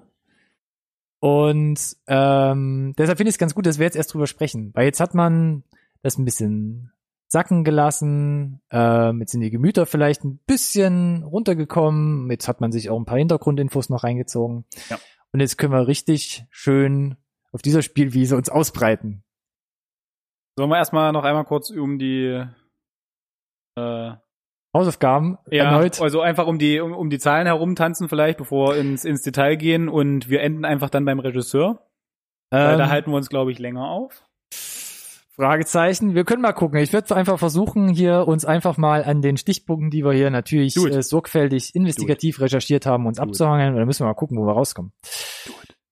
Solo, wer kennt ihn nicht? Han Solo, bekannt aus den äh, Originalfilmen, Star Wars Filmen und auch aus Episode 7, also einer der Hauptcharaktere letzten Endes in Solo. Und das fand ich schon ganz interessant, da komme ich nachher nochmal äh, zurück. Es war unglaublich schwer, alleine für diesen Film eine Synopsis zu finden. Ob Weil jetzt von so viel passiert, dass man es nicht in eine Synopsis packen kann. Alles. Oder vielleicht das Gegenteil, ich weiß es nicht. Auf jeden Fall, Solo. Zitat, mit der aufkommenden Nachfrage nach Hyperfuel und anderen Ressourcen befindet sich Han Solo inmitten eines Raubüberfalls neben anderen Verbrechern, wo sie in einer abenteuerlichen Situation, in der die kriminelle Unterwelt entlarvt wird, Leute wie Chewbacca und Lando Calrissian treffen. Zitat Ende. Das ist auf jeden Fall vom gleichen Schreiber, der äh, die A Quiet Place Synopsis geschrieben hat. Die wir letzte Die war, Woche die war, ja, die war ja auch ganz großartig. Also das habe ich mir jetzt ähm, wirklich aus dem Web irgendwo raussaugen müssen letzten Endes, ähm, weil es unglaublich schwer war, wie gesagt, was zu finden. Aber lassen wir erstmal so stehen, kommen wir vielleicht nochmal drauf zurück. Regie, Ron Howard. Fängst die mit der Regie an? Wir machen die Regie als letztes. Du willst die Regie als letztes machen? Ja, weil Okay. da halten wir uns länger auf. Vergesst, was ich gesagt habe. Drehbuch. Genau, damit kannst du anfangen. Das ist okay. Lawrence Keston und sein John, äh, sein Joel, sein Sohn Jonathan Ging noch das? haben zusammen das Drehbuch geschrieben. Und Genau. Lawrence Larry Keston ist ein Urgestein, was Star Wars angeht, denn er hat an dem Drehbuch mitgeschrieben oder war federführend bei Episode 5, also einem unter Fans äh, bestgehandelten Star Wars Film äh, aller Zeiten, Episode 6 und Episode 7, also 80, 83 und 2015 und hat zum Beispiel so eine Sachen geschrieben wie Jäger des verlorenen Schatzes 81. Das ist richtig. Also, ähm, ja, der ist so ein bisschen unantastbar, ein Stück weit. Hat aber gesagt, für Solo hm, hätte er gerne seinen Sohn dabei, um das zu schreiben. Fand ich ganz interessant. Der hat ja so ein bisschen da das ist ja seinen eigenen Weg gegangen. Sein, hat ja seine eigene Karriere verfolgt, auch als Autor in Hollywood. Mhm. Vitamin B. Will jetzt nichts nachsagen, aber nein, da hat er sein eigenes Ding gemacht. Und war ganz spannend zu sehen, dass sie jetzt da an dem äh, Skript zusammenarbeiten, weil das so ein bisschen dann eine neue Perspektive gibt, finde ich, der Figur auch. Also, ne, es geht ja um den jüngeren Han Solo. Lawrence Keston, das Urgestein, kennt die Figur, hat da irgendwie arbeitet mit der Figur seit 40 Jahren halt, ja. Und ähm, Na klar. der Sohn dann im gleichen Alter wie die Figur, um die es geht, bringt halt da, glaube ich, einen ganz anderen Blickwinkel mit ähm, und ist halt auch als Nerd aufgewachsen, so wie ich das äh, herausgelesen habe.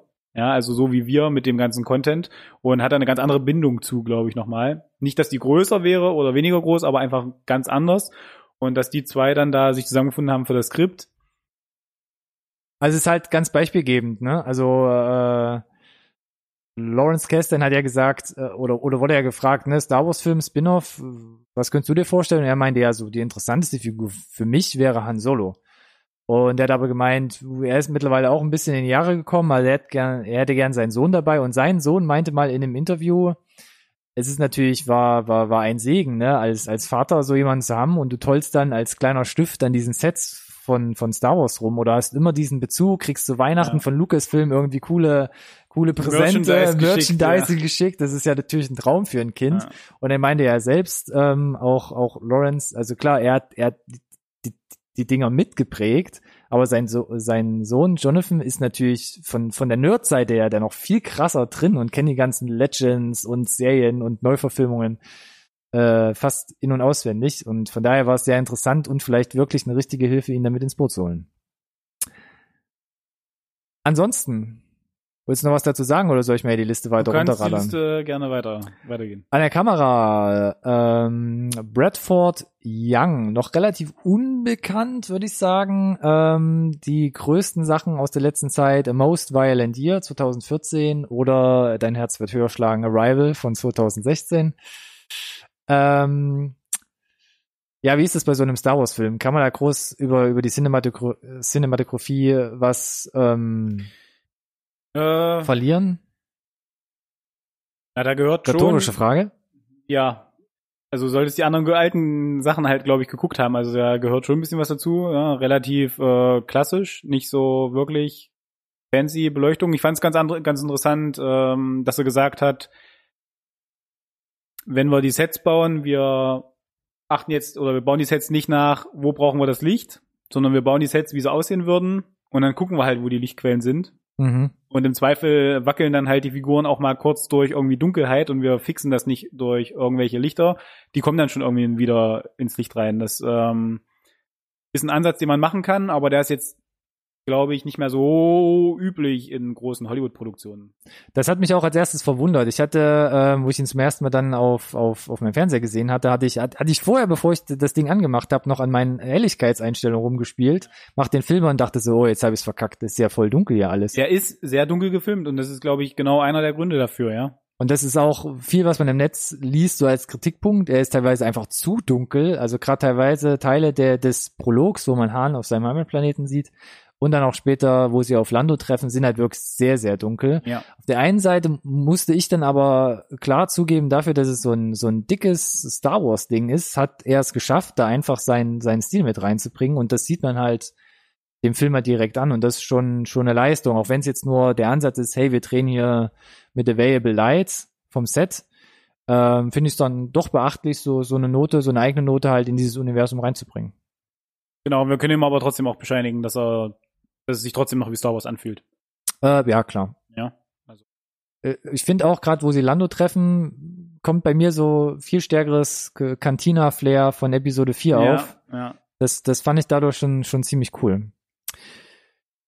Ähnlich geht's, glaube ich, mit der Musik. Äh, John Powell ähm, hat er den Score größtenteils von John Williams übernommen ähm, bedient sich mal an Episode 1, mal am Imperial March, äh, nimmt mal da was, mal da was, bringt ein paar eigene Noten rein. Gerade ähm, wenn man ähm, ähm, die äh, Cloud Riders ähm, später noch im Film sieht, eine kleine, kleine Banditengruppe, mhm. wo er dann so, so Chorgesänge mit reinbringt, hat mich immer ein bisschen an Avatar erinnert. Fand ich jetzt nicht ganz so gut, kann man aber natürlich machen. Auch da kommt eine neue eigene da rein. Ansonsten, ich fand es ganz interessant, hat den Soundtrack zu Evolution gemacht, 2001 mit David Duchovny, einer meiner Lieblings-Alien-Komödien, äh, finde ich. Und war sonst extrem viel mit ähm, Animationsfilmen, also ähm, beschäftigt, der ganzen Kung Fu Panda und Drachenzähmen leicht gemacht Reihe und hat so ziemlich alles für Paul Greengrass gemacht. Also äh, Green Zone, die ganzen Bourne-Filme war damit ganz unterwegs, hat also auch ein relativ großes Spektrum. Mhm. Ähm, würde ich jetzt nicht hier auf Platz Nummer eins heben, das Soundtrack für Solo, aber find, hat eine ganz gute Sache auf jeden Fall gemacht, fand ich. Gut. Gut, auch Dann, du hast nichts dazu zu sagen. Nö, da habe ich tatsächlich nicht so viel zu, okay. zu beizusteuern, weil so viel richtig viel ähm, Raum, um da sich groß auszutoben, hast du, glaube ich, nicht, wenn du den Score für einen Star Wars-Film machst. Ja, hast du, glaube ich, relativ äh, starke Banden links und rechts äh, aus denen du nicht rauskommen darfst, vermutlich, und wahrscheinlich auch gar nicht rauskommen möchtest halt. Ja. Wo wir wieder beim Thema, äh, wie bei, ähm, bei der Cinematografie sind, soll sie ja schon noch anfühlen wie ein Star Wars-Film. Das stimmt natürlich, ja. So ganz kurz noch das Cast vielleicht einmal anreißen. Äh, ja. Ähm, allen voran in der Hauptrolle als Han Solo Alden Aaron Reich eher wahrscheinlich weniger bekannt der großen Masse. Zuletzt habe ich mal rausgesucht Heil Caesar oder Hail ja, Caesar. Ja, Film. Genau, ja. 2016. Ähm, hat auch so ein bisschen die Fanlager gespalten, weil viele meinen so, kommen wir vielleicht gleich, wenn wir uns ein bisschen mehr auslassen mhm. noch, ähm, kommt nicht an den Harrison Ford heran, sieht ihm zu unähnlich, fängt vielleicht nicht das Charisma ein, was auch immer. Okay. Ich muss sagen, klar, es ist, es ist unsinnig zu erwarten, man kriegt dann eins zu eins Harrison Ford Klon, außer man holt sich da Anthony Gru Ingruber heran, den ich später auch nochmal erwähnen kann, weil ich ganz interessant fand. Merkt euch den Namen. Ähm, aber ich finde, er, er macht's ganz gut. Ich finde auch, er macht das ganz gut. Also ich habe mit ihm keine Probleme, weil ich bin nicht mit der Erwartung angegangen, ich will da jetzt Harrison Ford sehen, weil das ist einfach der falsche Ansatz. Ja. Find Mimik, Gestik fängt er ganz gut ein. Ja. Ähm, ich glaube, wenn man sich an, an der Performance stört, dann liegen die Sachen, glaube ich, woanders begraben. Kommen wir aber gleich noch dazu. Aha. Aha. Okay. Oh Gott. Ja, was haben wir noch? Äh, Emilia Clark. Mm. Khaleesi. Mm. Natürlich bekannt aus Game of Thrones. Ähm, hat in den letzten Jahren auch mal ein bisschen Kinoerfahrung geschnuppert. Terminator Genesis. Rest in Pieces. Und ähm, ein ganzes halbes Jahr, jetzt muss ich ablesen. Wie heißt er denn mal auf Englisch? Me Before You von 2016. Herzschmerz, Trauer. Habe ich nicht gesehen, kann ich nichts zu sagen. Hast nicht gesehen? Ich habe äh, ihn mehr oder weniger gesehen und ähm, war, war da auch völlig überrascht, was, was Emilia Clark immer wieder mit ihren Augenbrauen anstellt. Es ist unglaublich, die Frau. Aber du kannst Mund und Augen kannst du komplett aus ihrem Gesicht entfernen. Sie kann nur mit ihren Augenbrauen kommunizieren. Äh, immer wieder faszinierend. Ansonsten, Woody Harrelson ist dabei. Ja. Muss Ja. man da noch viele Worte drüber verlieren? Ich Nope. kann noch mal hier für alle, die wirklich unterm Stein aufgewachsen sind, Natural Born Killers, Zombieland, Now You See Me in den letzten Jahren oder dann auch kleine Indie-Filme wie Edge of Seventeen, den wir vielleicht irgendwann auch noch mal als heißen Scheiß äh, der Woche, als Film der Woche mit Das hoffe ich aufnehmen. doch. Also Querbeet macht Ja. alles Mögliche, kann man wie Bill Murray kaum was falsch machen, Ja. wenn man ihn mit in den Film reinnimmt. Dann großes Comeback. Lando Calrissian taucht auf. Es wird ein wenig die Vorgeschichte ähm, beleuchtet. Eine Figur, die man in Episode 5 kennenlernt. Wird hier gespielt von Donald Glover, bekannt für die meisten vielleicht aus der Serie Community, lief bis 2015. Ansonsten kurze Auftritte, zum Beispiel ähm, Spider-Man Homecoming, wo er einen leicht verpeilten, äh, weiß nicht, Kiffer letzten Endes Ja, ja, darstellt. jetzt genau das, ja. Ähm, ansonsten auch bekannt, macht ein bisschen Musik, ähm, schreibt ein bisschen was nebenbei, ganz interessanter Typ. Sandy Newton spielt mit. Mhm. Ähm, ich habe ihm mal geschrieben, Mission Impossible 2. Ja, Jahr Impossible 2 in 2000. Westworld, ne? Ist halt so das, was mir auch als erstes eingefallen ist, ja, und bekannt aus Westworld seit 2016, spielt Ja. er mittlerweile eine recht große Rolle. Und ähm, als Gegenspieler Antagonist in Solo Paul Bettany, auch bekannt, ich sage jetzt mal für die meisten Frauen, Ritter aus Leidenschaft, The Knight's Tale 2001. Und ist jetzt seit den letzten Jahren viel im Avengers-Universum als, ähm, hilf mir auf die Sprünge unterwegs, als, Jarvis. richtig, Also die Stimme in Iron Mans Ohr, die AI. Und dann äh, jetzt äh, auch noch manifestiert als Vision. Genau. Das war so der Hauptcast. Ansonsten gibt's diverse äh, Cameos, kleine Nebenauftritte, ein paar neue Figuren, die eingeführt werden. ist mir Aber gerade alles egal. Wir kommen jetzt zurück zu dem, was ich dreimal angeteasert Es habe, schon, nämlich zum, zum, zum Regisseur. soll ich noch? Äh, Wer ist denn der Regisseur? Soll ich noch die Trommelwirbel? Nee, sag mir doch einfach, wer der Regisseur ist. Ron Howard. Aber ist er's. Auf dem Papier schon. Nee, er ist es ja letzten Endes auch. Aber es gab wie mit James Gunn und Guardians of the Galaxy hier große Querelen. Und zwar, du kannst auch gerne was dazu beisteuern. Ich will ja nicht nur Nö, Mono erklär mal gerne. Monologisieren. Dann, äh, ich gerne äh, irgendwas bei. Solo Star Wars Story. Man kennt es vielleicht von dem großen Eröffnungsteaser-Bild, was durch die sozialen Medien ging, wo der ganze Cast und alles im Millennium Falcon saßen. Eigentlich soll der Film gedreht werden von Phil Lord und Chris Miller.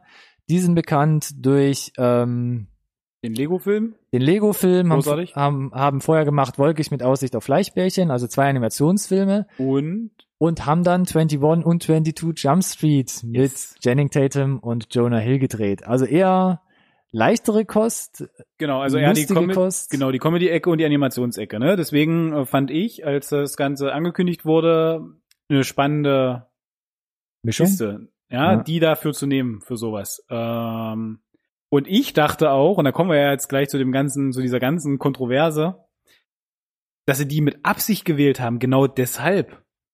Das haben sie ja, glaube ich, auch getan. Ja, aber dann wundert es mich nach wie vor, was dann da passiert ist. Also es war folgendes.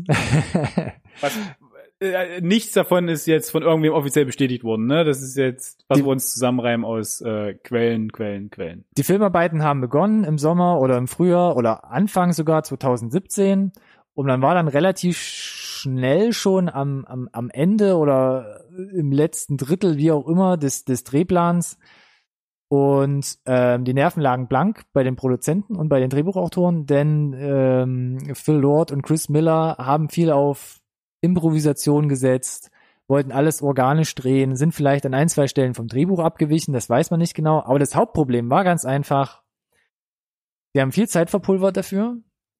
Und wenn du seit 2012 Disney mit einem Budget von 200, 250, manche sagen bis 300 Millionen im Rücken stehen hast, dann musst du halt einfach liefern.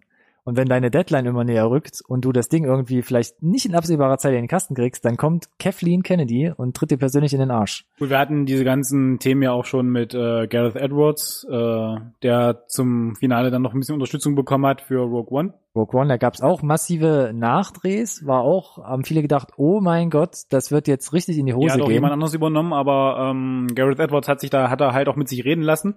Ne? Und so wie ich das verstanden habe, haben äh, Phil Lord und Chris Miller nicht mit sich reden lassen. Also das heißt, die wurden da irgendwie angezählt und haben gesagt, nee, das lässt sich nicht vor- mit uns vereinbaren. Und dann gab's halt nur einen Weg, ne? Die haben auch selbst gesagt, sie wollen die kreativen Differenzen, die man immer davor schiebt, eigentlich als Phrase vermeiden. Aber in der Tat, meinen sie, war es wirklich echt so. Sie hatten andere Vorstellung, wie sie das Ding drehen wollen, fühlten sich einfach eingeengt. Weil du am Star Wars Set hast ja jeden sitzen. Da hast du wirklich die Kästen sitzen mit dem Drehbuch, dann hast du äh, die Kennedy hinter dir sitzen, George Lucas guckt noch am Set vorbei und alle wissen halt, was das für ein Universum ist, sind irgendwie schon 20 Jahre länger im Geschäft als du. Und wenn dann sagst, puh, passt nicht, Na gut, du gehst aber ja natürlich trotzdem mit einem gewissen äh, Selbstvertrauen rein, wenn du halt äh, den Lego-Movie gemacht hast, die äh, Jump Street-Filme, die waren alle kommerziell erfolgreich und ich gehe davon aus, dass sie die geholt haben, weil sie eben diesen anderen mh, frischen Wind, Blickwinkel, wie du auch immer du es nennen möchtest, reinbringen. So, dann waren die weg und die Dreharbeiten wurden erstmal gestoppt. Und wir hatten ja es war aber gar nicht so lange letzten Endes. ja, aber nichtsdestotrotz bedeutet das natürlich, ähm, dass das Geld verbrennt, ne? Jeder Tag, wo nicht gedreht wird. Wir hatten das schon mal kurz, kurz angerissen, glaube ich, in Folge 1 mit äh, Mission Impossible Fallout und der Verletzung von Tom Cruise. Du hast Sets reserviert, du hast Crewleute angestellt, du hast Autos geliehen, du hast was weiß ich alles und das, wenn du, das Ja. kostet halt alles Geld, wenn es rumsteht. So, und und das hatten wir auch äh, am Anfang der Folge mit den, äh, wir drehen Guardians vielleicht in zwei Jahren erst. Wenn du da irgendwie zwei, drei, vier Monate Päuschen hast dazwischen, dann kommst du halt im Zweifel auch, wenn bei einer, weiß ich nicht, Gesamtdrehzeit von vielleicht drei Monaten in gewisse ähm, Scheduling-Konflikte mit den großen Stars. Und so einen hatten wir ja. Genau. Weil äh, Wir hatten Paul Bettany Paul, als, genau. Als Antagonisten und der hat nämlich äh, ersetzt den äh, Herrn Michael K. Williams. Richtig. Der sollte nämlich eigentlich erst den Bösewicht spielen und der hat aber gesagt, sorry, wenn ihr jetzt äh, vier Monate später nochmal die ganzen Nachdrehs macht, da kann ich nicht. Genau, da hat er irgendeine andere Verpflichtung, auf die er sich wahrscheinlich committed hat, die er zugesagt hat und Die äh, vertraglich unterzeichnet war. hat, ja im sicherlich. Zweifel das, ne? Und äh, hat halt keine Zeit, weil ich glaube nicht, dass man freiwillig irgendwie so ein Star Wars Ding hergibt. Aber äh, Paul Bettany war es dann halt und das ist halt genau das, was ich meine. Also das sind Komplikationen, mit denen du zu kämpfen hast und sie haben dann halt Ron Howard rangeholt. Ne? Genau, ähm, die Geschichte sagt, äh, Kathleen Kennedy, äh, ne, also die, die große äh, Disney Star Wars Bossin, ähm, saß bei einem Mittag mit Ron Howard zusammen und man ist so ins Gespräch gekommen. Und wie läuft's? Und dann hat sie ihm das aufgeschwatzt. Ja, nicht so gut. Hast du Bock? Und äh, nach gewissen Hin und Her hat er dann zugesagt. Und ähm, Ron Howard, ähm, ich habe mal wirklich einen Querschlag gemacht aus seiner Karriere. 1985 Cocoon, dann 95 zum Beispiel Apollo 3, äh, Apollo 13 und ähm, hat dann die ganzen Dan Brown äh, Bücher, ähm, Sakrileg, Illuminati, Inferno verfilmt und als letztes zum Beispiel äh, mit Chris Hemsworth in The Heart of the Sea 2015. Ja. Und da wusste man einfach aus seiner Erfahrung, hat auch mit George Lucas schon zusammengearbeitet, ist ja teilweise auch selbst Schauspieler gewesen. Das ist ein Mann, der hat Erfahrung und wenn wir den jetzt draufsetzen, der liefert uns das höchstwahrscheinlich in einem Paket passend zur Deadline, budgetgerecht vor der Das Haustür war ab. halt ein komplett pragmatisch konservativer Ansatz dann jetzt an der Stelle. Also um da einfach, glaube ich, den Schaden so ein bisschen zu begrenzen. Mhm. und äh, um den Einfluss halt äh, ein bisschen wieder geltend zu machen, um das halt wieder in diese geregelten Star Wars Bahnen zu bringen, die da Miss Kennedy, Mrs. Kennedy haben möchte. Mm, bedeutet natürlich dann trotzdem, dass sie extrem viel gereshootet haben. 80 reshooten Prozent, sagt man. 80 Prozent. Dann ist es auch prinzipiell, wie gesagt, auch okay, wenn er den Director Credit bekommt dafür.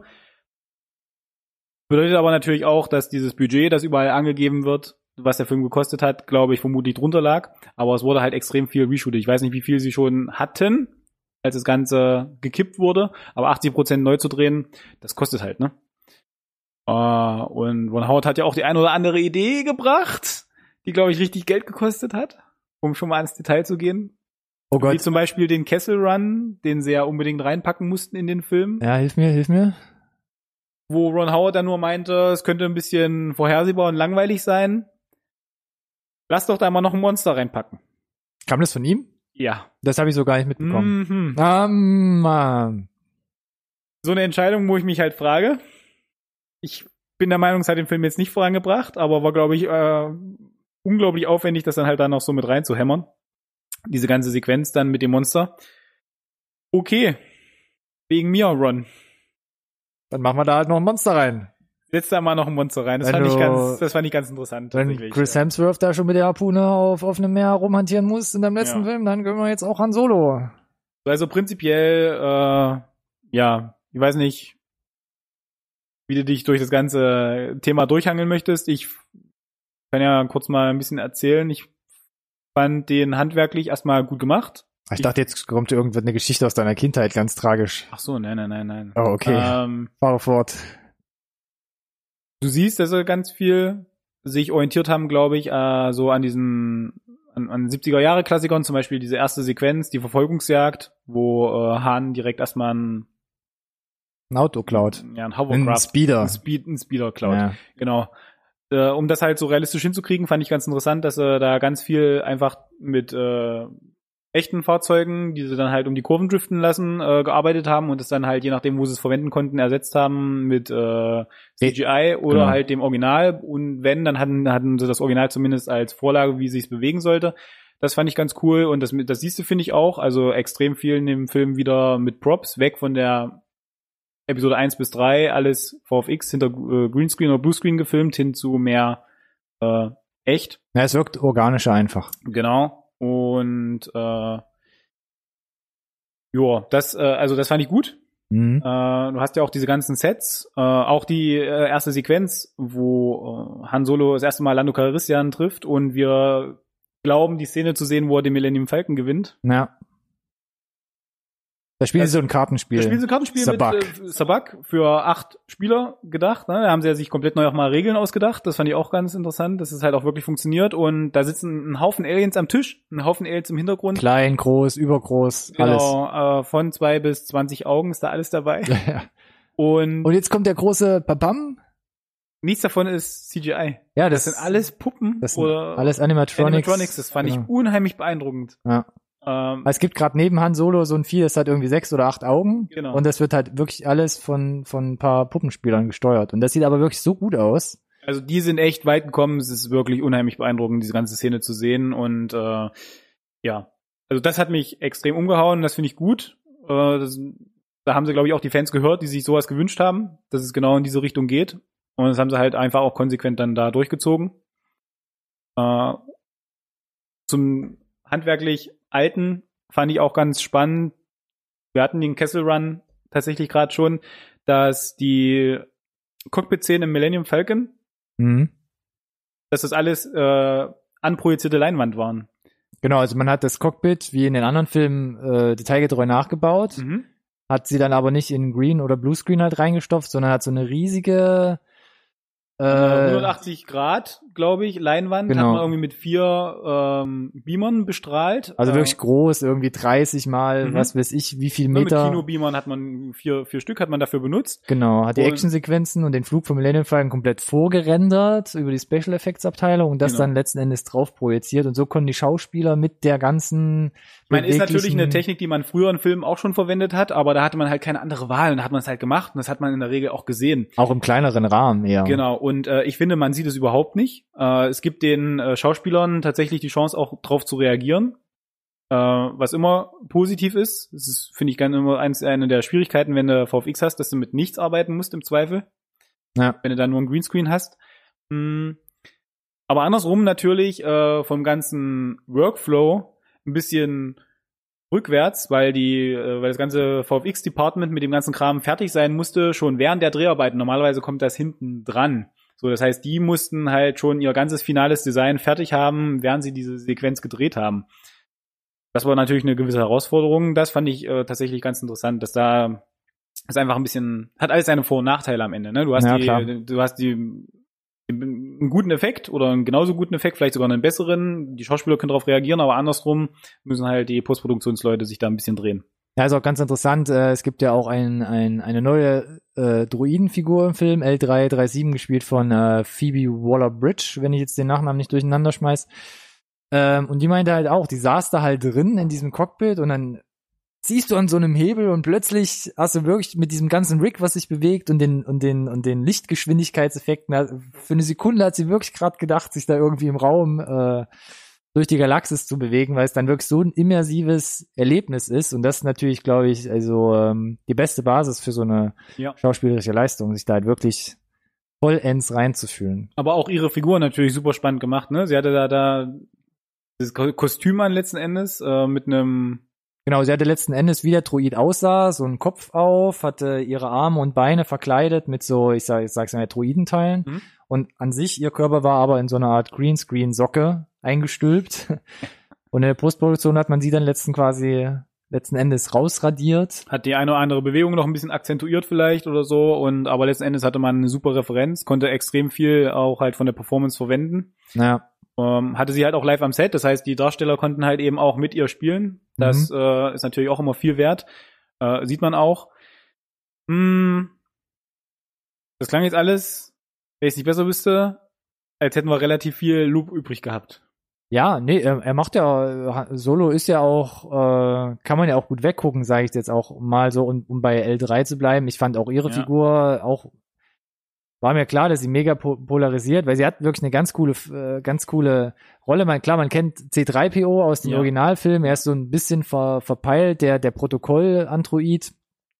Ähm, der so eine leicht humoristische Art hat, gerade im Duett mit R2D2. Dann hatte man jetzt in Borg One, ich hab, krieg den Namen jetzt leider gerade nicht reproduziert, ins Gedächtnis gerufen, hatte man auch diesen sturchen, umprogramm umprogrammierten Imperiumsdroiden, der ganz witzigen, trockenen Humor hatte. Aber L3 ist jetzt wirklich so so eine so eine Rebellin, die aus so einer R2-Einheit sich selbst umgebaut hat, ähm, emanzipiert hat und nun auch teilweise versucht, ähm, mit menschlichen Zügen andere Druiden zur, zur Resistance der Rebellion quasi zu Ja. bewegen mit lockeren Sprüchen und ähm, es gibt dem Ganzen nochmal eine neue Dimension. Viele haben das gehasst oder Ich fand es auch super. vielen gefällt das nicht, aber ich muss sagen, das gibt dem Ganzen nochmal eine, eine frische Ja.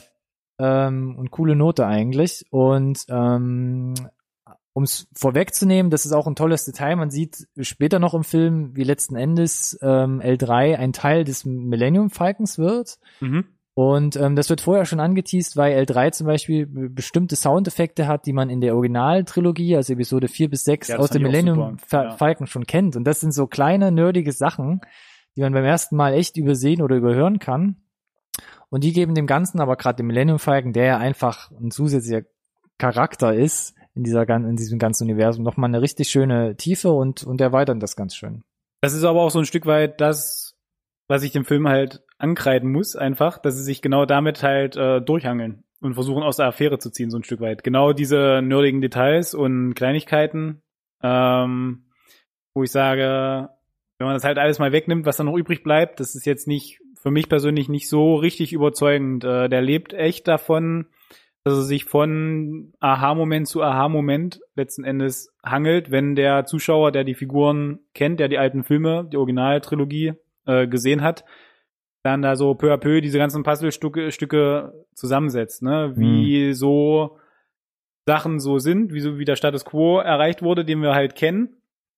Ähm, viele hat sich dann halt die Frage gestellt, ob diese ganzen Fragen beantwortet sei, werden müssen, wie zum Beispiel, was der Castle Run wirklich ist. Zum Beispiel, Mhm. ähm, wir sehen, wie Han und Chewie Freunde werden, ausgiebig. Äh, es gibt noch jede Menge andere kleine Details. Äh, Ja, also um nochmal äh, au- au- auf das Intro zurückzukommen, ähm, die Synopsis, die mir Ja. schwer fiel oder Ja. die man, die man kaum findet. Ähm, Lawrence Kasdan hat selbst gesagt, ja, er findet Han Solo total interessant und wenn, dann würde er einen Film über ihn schreiben. Mhm. Und jetzt hatte ich so meine Probleme schon alleine mit, mit, mit dem Einstieg in den Film. Ich fand es ganz cool gemacht, wie man ihn so als erwachsenen Menschen sieht, wie er das Auto klaut. Ähm, hat mich auch wieder an Drive erinnert, wie er da durch die Nacht Ja. schlittert mit den Lichteffekten und sowas.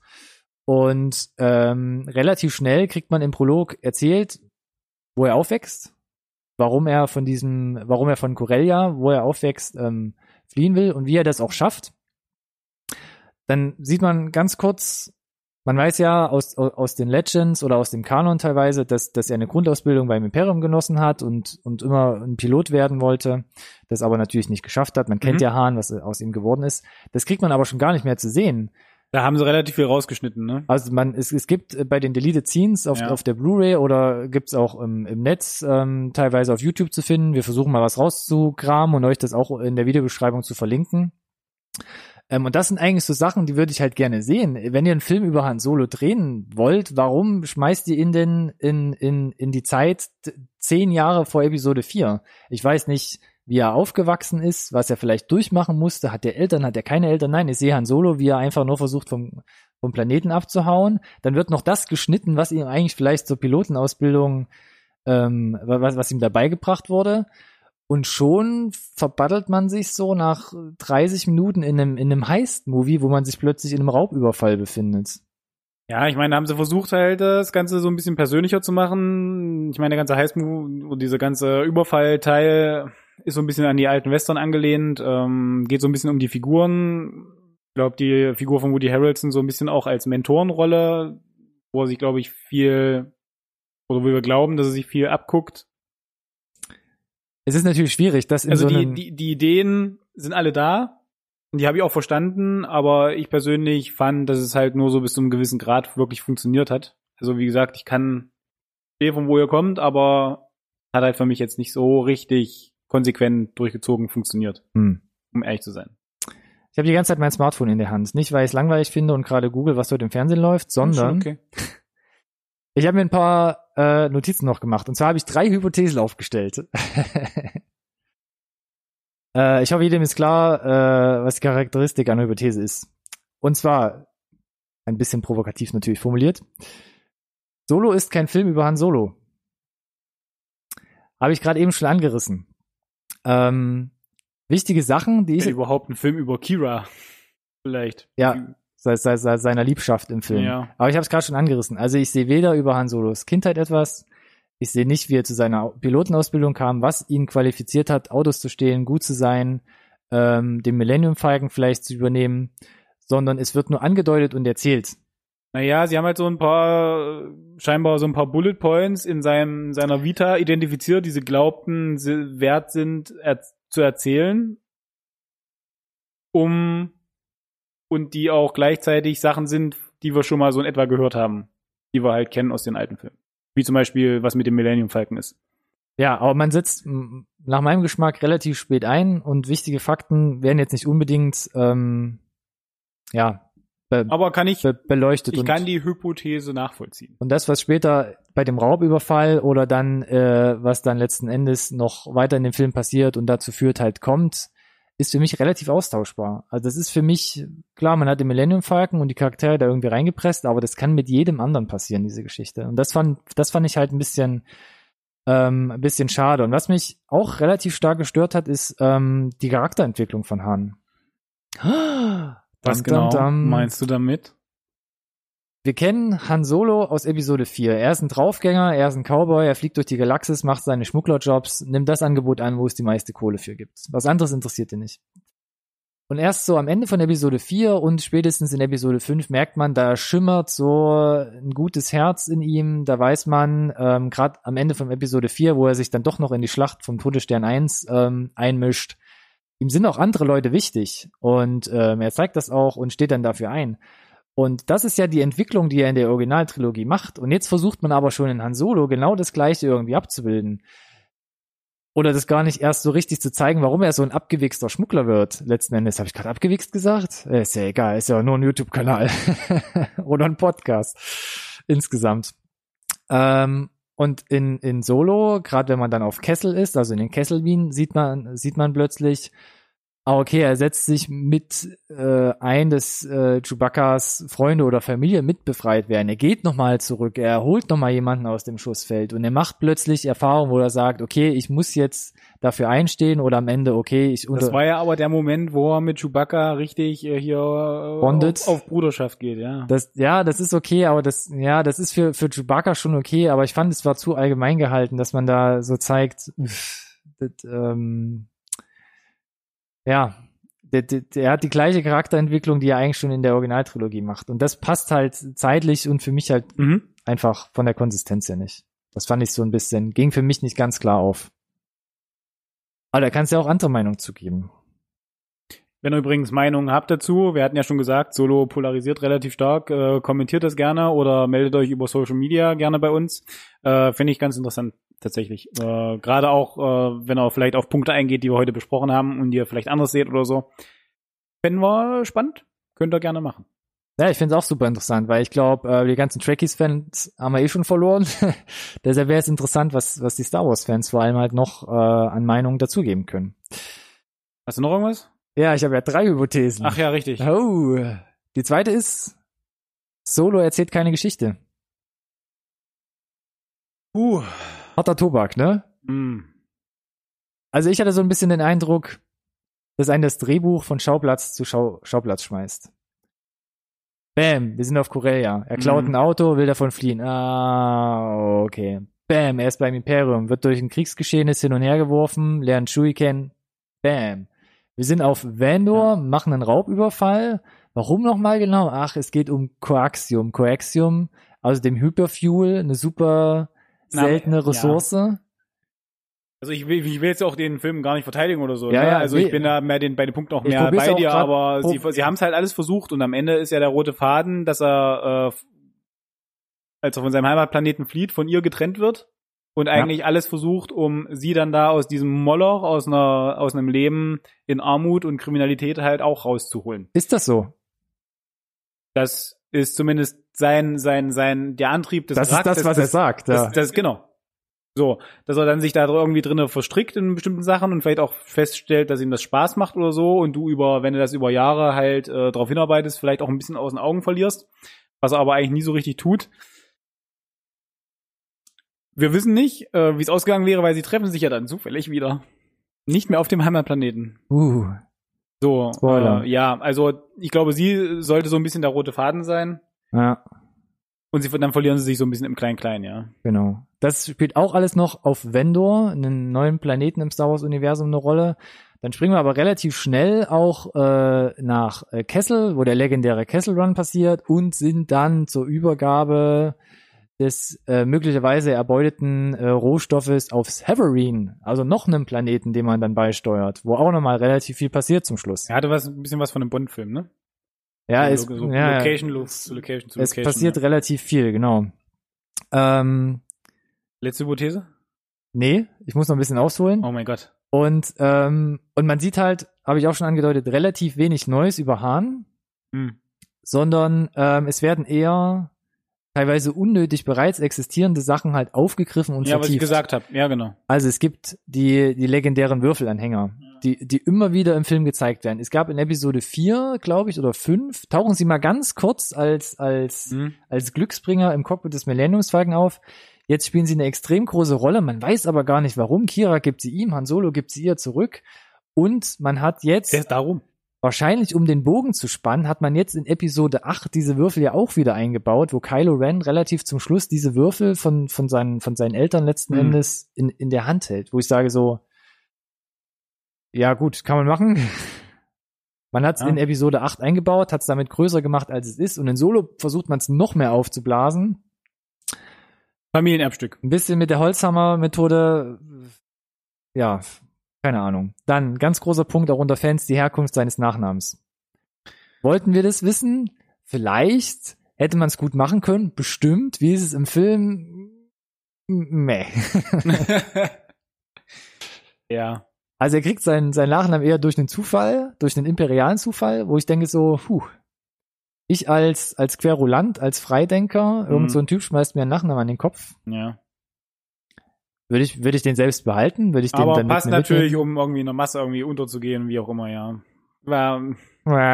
also man kann alles irgendwie einem positiven Spin geben halt, aber letztendlich muss ich muss ich das der Film als Film Ja. gefallen lassen. Er muss als Film stehen. Auch wenn er sich in das Universum eingliedert. So. Hm. Ne, du kannst irgendwie, weiß ich nicht, ein Franchise bauen. Um, sehen wir jetzt auch ganz oft, ne, dass ein erster Teil rauskommt und darum wollen die Leute ein Franchise bauen. Dafür muss aber der Film als Film halt auch funktionieren. Und das Ja. muss hier genauso sein. Aus meiner Sicht. Und es ist, geht, ist es halt nur bis zu einem gewissen Grad. Dann großer Punkt auch der Millennium Falcon an sich. Ähm, Mhm. In Episode 7 saßen, glaube ich, alle mit einem mit einer feuchten Hose plötzlich im Kino, als, Güte, ja. Als der Millennium Falcon plötzlich äh, im Hintergrund zu sehen ist und von unseren Hauptprotagonisten übernommen wird. Da Jetzt, war aber der Reveal halt auch mega. ja, klar. Ja. Und hier ist es jetzt so, boah, was, was, wie könnte man denn jetzt den Millennium Falcon nochmal richtig schön aufpumpen, um, um zu zeigen, wie sah er denn mal Mhm. aus und was konnte er denn alles, nur um mir halt noch eine größere Rolle zu geben, was man machen kann. Ja, weil er halt so ein wichtiger Bestandteil ist, ne? Han Solo, Chewbacca und der Millennium Falcon halt. Naja. Also da gibt's auch noch diverse Szenen, warum hat der Millennium Falcon vorne diese Lücke, diesen Zweizack, er sah nämlich eigentlich mal anders aus. Genau. Das erfährt man jetzt hier. Wollte ich das wissen? Ich weiß es nicht. Kann man machen, ja. Dann ganz großes Ding hat mich vorher schon, naja, nicht aufgeregt, aber fand ich so, oh, der Kessel Run. Han Solo mit dem Millennium Falcon in 12 Parsecs, wenn man abrundet. Hat er ihn gemacht, jedes Schiff sonst nur in 20. Fand ich, ist, ist so eine Entmystifizierung letzten Ich fand's Endes. geil, dass du nicht weißt, was du mit den Wörtern anzufangen hast und was das alles sein soll.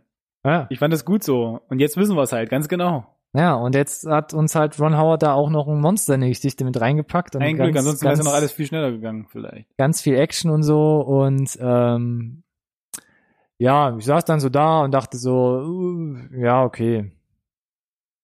Ich, ich, ich fand so diese, diese Urban Legend vorher im, im Star Wars Universum fand ich eigentlich fast cooler, ohne da aufgeklärt Dito. worden zu sein. So viel dazu.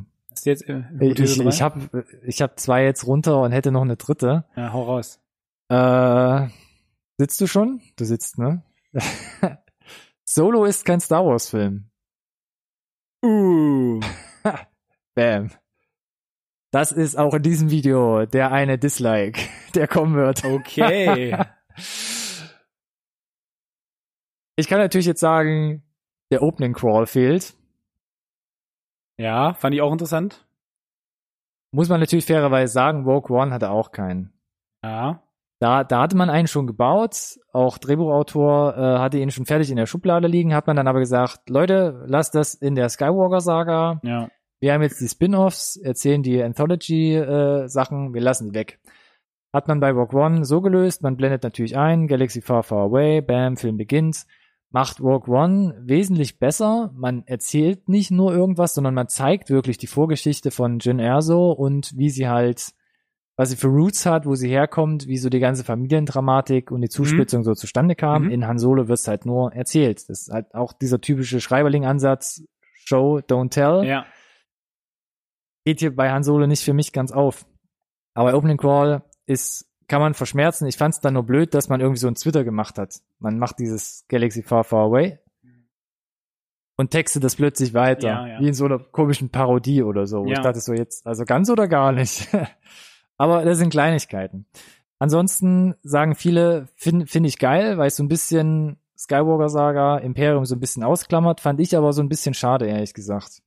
Weil dadurch geht so ein bisschen der Star Wars-Flair an manchen Stellen verloren. Wie gesagt, wenn sie es gut lösen, komme ich damit hin. Dann hat man auch so ein neues, namenloses Gangsterboss-Syndikat, wo sie ja so reingeraten. Ja. Paul Bettany Ja. spielt ganz gut in dem, was er laut Drehbuch, glaube ich, vorgelegt bekommt. Ja. Ist aber relativ gesichtslos, finde ich. Ja. Ein bisschen fad. Mhm. Das kennen wir tatsächlich auch noch nicht, dieses Syndikat. Äh, wobei wir ja noch einen Spoiler After Credit haben, Mehr oder weniger, ja. Es der das dann so versucht, äh, dieses Syndikat ein bisschen zu connecten zu was da sonst noch so in der Welt draußen passiert. Ähm, ja. Den Ja. würde ich jetzt nicht vorwegnehmen, könnt ihr euch angucken. Genau. Und ich habe die ganze Zeit das Gefühl, dass diese Story, die wir sehen, also diese Story mehr oder weniger, ist, sie hat keine Auswirkungen auf, auf, auf, auf Star Wars, auf das Universum. Ja, ja, das ist ja aber der Punkt. Deswegen, damit haben sie sich ja auch relativ einfach gemacht halt. Ja. Ne? Sie müssen halt ganz, äh, ganz doll, oder was heißt einfach? Ich glaube, tatsächlich ist es sogar fast schwerer, ne? Du musst halt mega aufpassen. Also du kannst halt keine Experimente machen, weil du hast halt da deine Vorgaben und die musst du halt dann irgendwie am Ende auch treffen, ne? Also, was, was die Story, was die Story Ja, ist. klar. Und du hast halt da die Leute draußen, die dich dann da halt äh, ausrufen mit. Aber wenn das da so ist, dann macht das ja alles bei Minute 42 und 15 Sekunden Episode 4 gar keinen Sinn mehr. Na, Und das ist halt schwierig unter einen Hut zu kriegen und äh, am einfachsten ziehst du dich äh, damit aus der Atmosphäre, äh, aus der Affärewende ähm, auf altbewährte Sachen zurückgreifst, die schon etabliert sind. Das hast du ja äh, gerade selber kritisiert. Oder du halt äh, irgendwelche Sachen reinschreibst, äh, von denen, also die neu sind, die keiner Ja. weiß und äh, keine Konsequenz haben, weder für im Zweifel die Figuren äh, noch für die Welt hatten oder haben. Und das ist genau das, was wir da präsentiert kriegen. Also klar, ich kann ja sagen, äh, ich, ich, oder ich will jetzt gar nicht sagen, ich hätte es besser gemacht oder hätte bessere Vorschläge gehabt oder was auch immer, aber ich, ich würde behaupten, man hätte es vielleicht einfacher gehabt, hätte man in Metaphern gesprochen, gesagt, hüpf doch da mal in die Vergangenheit, Mhm. erzähl mal ein bisschen was, was Neues oder wo er herkam, was er so gemacht hat. An, an, stattdessen hüpft man nicht, sondern versucht so einen mega Spagat zwischen allen Stühlen zu machen, um zu sagen, wir connecten jetzt die Originaltrilogie, holen später noch ein bisschen die Pre Prequels mit rein. Mit den Würfeln machen wir aber noch einen Schulterschluss zu Episode 8. Und da bewegt man sich zwischen so vielen Stühlen, dass man da einfach nur irgendwo letzten Endes ein bisschen auf die Fresse fliegen muss. Und, und das finde ich so ein bisschen schade und das macht so ein bisschen, bisschen Fahrt, ein bisschen flach und nimmt ein bisschen so die Tiefe. Wa- Was ich viel, viel besser bei Solo fand, war nicht so die, diese großen Sachen, Millennium Falcon und dieses Mhm. Sch- Schlüssel, äh, Schlüsselanhänger-Dingen, sondern so diese kleinen Sachen, die man wirklich so als, als Fanservice im, im, im Kleinen beachten konnte. Also ich habe es nochmal aufgeschrieben. Es gab zum Beispiel die Szene, als sie in den Kesselmin eindringen, da hat Woody Harrison als Tobias Beckett hat so so eine so eine Wachenkostümierung an, die ähm, äh, Billy D. Williams in Episode 5 auch trägt. Genau, das ist richtig. ja. Wo ich dachte, das ist ja ganz cool. Da hat er sich da jetzt in Han Solo diese Uniform geklaut, wird auch gar nicht genau darauf eingegangen. Die schmeißen es vielleicht irgendwo im Millennium Ja, Falcon halt ja. wieder rein und Episode 5 wird's dann wieder rausgekramt. Ja. Das kriegt man halt nur mit, wenn man es halt, wenn man halt so ein bisschen drin ist, ne, in der ganzen Sache. Oder Warwick Davis, der seit den Urfilmen halt R2D2 gespielt hat, äh, ist halt, äh, ist halt kleinwüchsig und passt da ja ganz gut in diese kleinen Roboter und Kostüme rein. Ähm, hat in, in Episode 1 eine kleine Rolle gehabt, wurde namentlich kaum erwähnt, Weasel, die jetzt auch wieder auftaucht. Wurde gar nicht an die große Glocke gehängt, sondern einfach nur so nebenbei. Fand ich auch viel, viel besser. Es gab auch noch eine kleine Nebenrolle, die man zum Beispiel in Walk One sieht. In der Gang von Gar, äh, Mhm. Saw Gerrera. Aha, aha, aha. In der Gang von Enfys Nest. Ja. Okay. Ganz im Hintergrund. Hm, das wusste ich noch nicht. so sehr im Hintergrund, dass ich es beim ersten Mal auch nicht gesehen habe. Also fast schon wieder weg. Aber das sind so kleine Sachen, die finde ich eigentlich ganz cool. Und da fand ich, hat es mich ein bisschen mehr abgeholt, als ja, als mit, mit dem Holzhammer da die ganzen großen Sachen so niederzureißen. Ähm, das war's mit meinen drei Hypothesen. Ich danke für eure Aufmerksamkeit. äh, ja, ähm, Aber ich, äh, wa- was, was, was, was sagst du denn? Ich meine, der Film hat jetzt nicht mal 400 Millionen weltweit eingespielt, ne? Und wir hatten ja gesagt, das Budget äh, ist mega groß gewachsen durch den Austausch der äh, Regisseure und den ganzen Nachdrehs, die anstanden. Es gibt mehrere Quellen. Man spricht von 250 Millionen, Hm. manche sagen bis 300 Millionen, also nochmal eine Hm. Schippe drüber. Ja, Über gut, Mission Impossible dann- Nation. Ja, ja, aber da ist ja die ganze Werbung noch nicht mit inklusive. Die kostet Ich glaube bei drei, bei den 300 Millionen. 300 macht, das würde mehr Sinn machen, Ja, ja. glaube ich, ist das mit dabei dann. Mm. Und eigentlich äh, waren die Sachen, die die Leute sehen wollten, wenn es Standalone-Filme für irgendwelche Figuren gibt, tatsächlich äh, Ben, Solo und Obi-Wan. Das sind so die zwei heißen Sachen, die eigentlich immer diskutiert wurden. Jetzt haben sie das eine gemacht und trotzdem waren nicht so viele Leute im Kino. Warum nicht? Also was was was was denkst du? Warum nicht? Äh, ich meine, die haben natürlich mitbekommen, dass da irgendwas mit Nachdrehs war, wo natürlich die ganzen Hardcore-Fans erstmal auf die Barrikaden gehen, wobei das ja heute heutzutage gefühlt bei einer großen Produktion mittlerweile Industriestandard ist, nochmal Nachdrehs zu haben. Aber natürlich hat, hat man gesehen, okay, Ron Howard ist jetzt äh, an Bord, das heißt, Ja. irgendwas ist da komplett schief gegangen. Ähm, aber was ist noch schief gegangen? Also mir erschließt sich tatsächlich nicht, weil Disney hat sich da ja auch was ganz anderes, äh, glaube ich, drunter erhofft. Ist ja ganz klar als Flop abgestempelt auch, ne? Nachdem Rogue One ja auch locker über die Milliarde ge geschubst äh, ist. Ja. Weil es vermutlich, um deine Hypothese wieder reinzuholen, echt sich nicht so richtig anfühlte wie ein Star Wars Film, weil bei Rogue One hast du halt diese ganzen Sachen auch schon im Trailer gehabt, die du halt glaube ich auch vom Star Wars Film sehen wolltest. Und halt äh, den den also einen extremen Tie-in in äh, Episode 5 und 6. Ja, klar. Also Walk One ist ja, ist ja letzten Endes, der Todesstern steht mehr Ja. oder weniger im Mittelpunkt. Du hast da, wie gesagt, durch die, durch den Prolog, die Eröffnungssequenz hast du schon, fühlst du dich, baust du direkt eine Verbindung zu den, zu, zu, zu der Haupt, äh, zu dem Hauptcharakter auf, kannst nachvollziehen, warum es geht. Ähm, es werden plötzlich auch so Sachen, äh, so, so ein, so ein, so ein ähm, Plothole, was seit 40 Jahren rumschwelgte, geschlossen. Warum sind die da in so eine Luke geflogen und konnten einfach den Todesstern vernichten? Und Ja. dann kriegst du erst mit, das war Sabotage. Sabotage, die man da jahrelang geplant hat, nämlich durch den Vater, äh, Galen äh, hieß er, glaube ich, eher so, was da Mats beleuchtet wird. Mikkelsen. Mats Mikkelsen, von Mats Mikkelsen gespielt. Und der ganze Film an sich, die Charaktere, gut, ich bin jetzt nicht so die riesige, ähm, ach, jetzt habe ich den Namen schon wieder vergessen. In? Ja, Oder so? ja, In echt? ja. Ach so, habe ich ja gerade auch nicht bei der Hand. Äh, Tut mir leid. was Felicity? Ja, Felicity Jones. Felicity Jones. Ja, ich dachte, ich, das ist, äh, war ja schon wieder ein Comic-Charakter. Aber nee, Felicity Jones. Jessica Jones, deshalb wollte ich es gerade nicht sagen. Ähm, finden Sie als Schauspieler nicht so, nicht so, wie, weiß nicht, wie Nicole Kidman? Finden Sie ein bisschen unnahbar? Aber die Charaktere an sich habe ich abgekauft. Ich fand, ähm, wie sie den Spannungsbogen aufgebaut haben und das Ende war halt grandios. Aber all das weißt du ja noch nicht, wenn du, äh, bevor du ins Kino gehst, zu Solo. So, das hat ja ein geringes Einspielergebnis, weil nicht so viele Leute ins Kino gegangen sind. Genau, und was mich dann gemacht hat, war der Trailer, dass man gesagt hat, Gareth Edwards, äh, Gareth Edwards, der von, ähm, von, Godzilla. von, von Godzilla kam.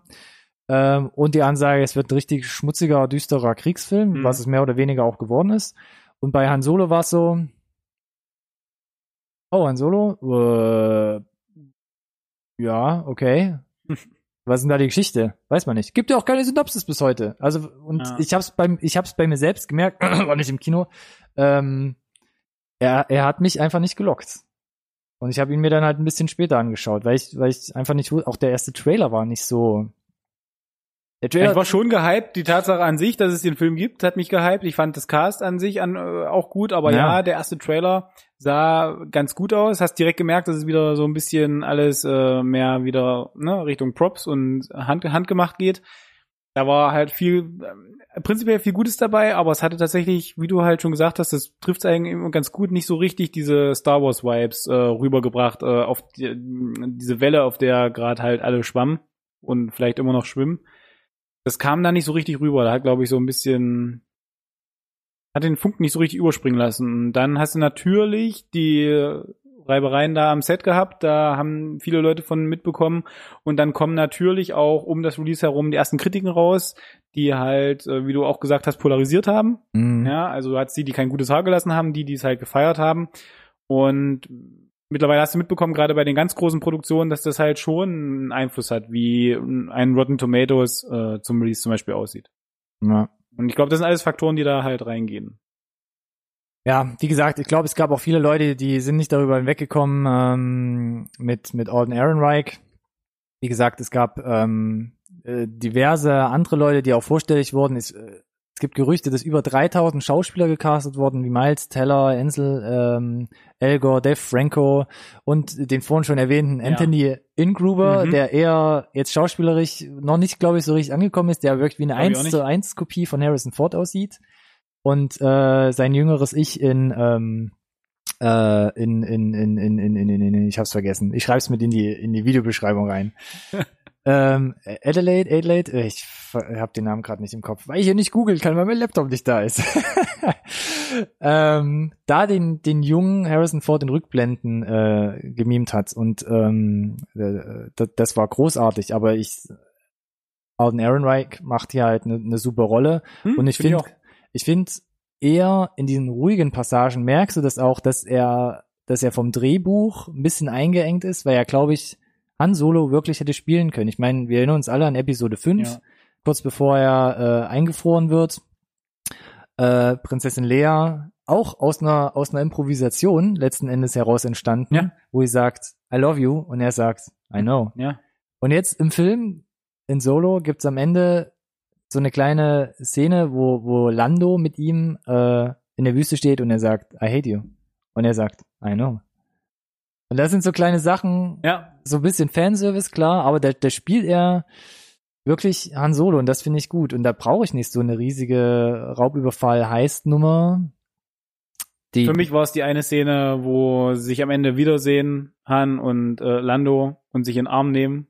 Und wie sie das machen, das war wie Motion Performance aus den Originalteilen. Das haben sie beide großartig gespielt. Da, da hatte ich dann die Vibes, die ich von, von früher, äh, Ja. Von früher kannte und die mir so ein bisschen gefehlt haben halt. Also das, das fand ich halt gut. Sie hätten ruhig so ein paar ruhige Sachen sein können und dann hätte man sich vielleicht auch so Sachen sparen müssen wie auch so ein riesiger Spagat, den man am Ende sieht, ist so ein großer Spoiler im Film, wo man zu Episode 1 ähm, plötzlich verknüpft, äh, wo man plötzlich wieder Sachen rauskramt, wo ich sage so, uff, das ist für mich, der eher nur die Filme guckt und nicht die Serien kennt, ach, ist das jetzt echt schon eine große Nummer und ich fand es dann aber auch ein bisschen albern inszeniert.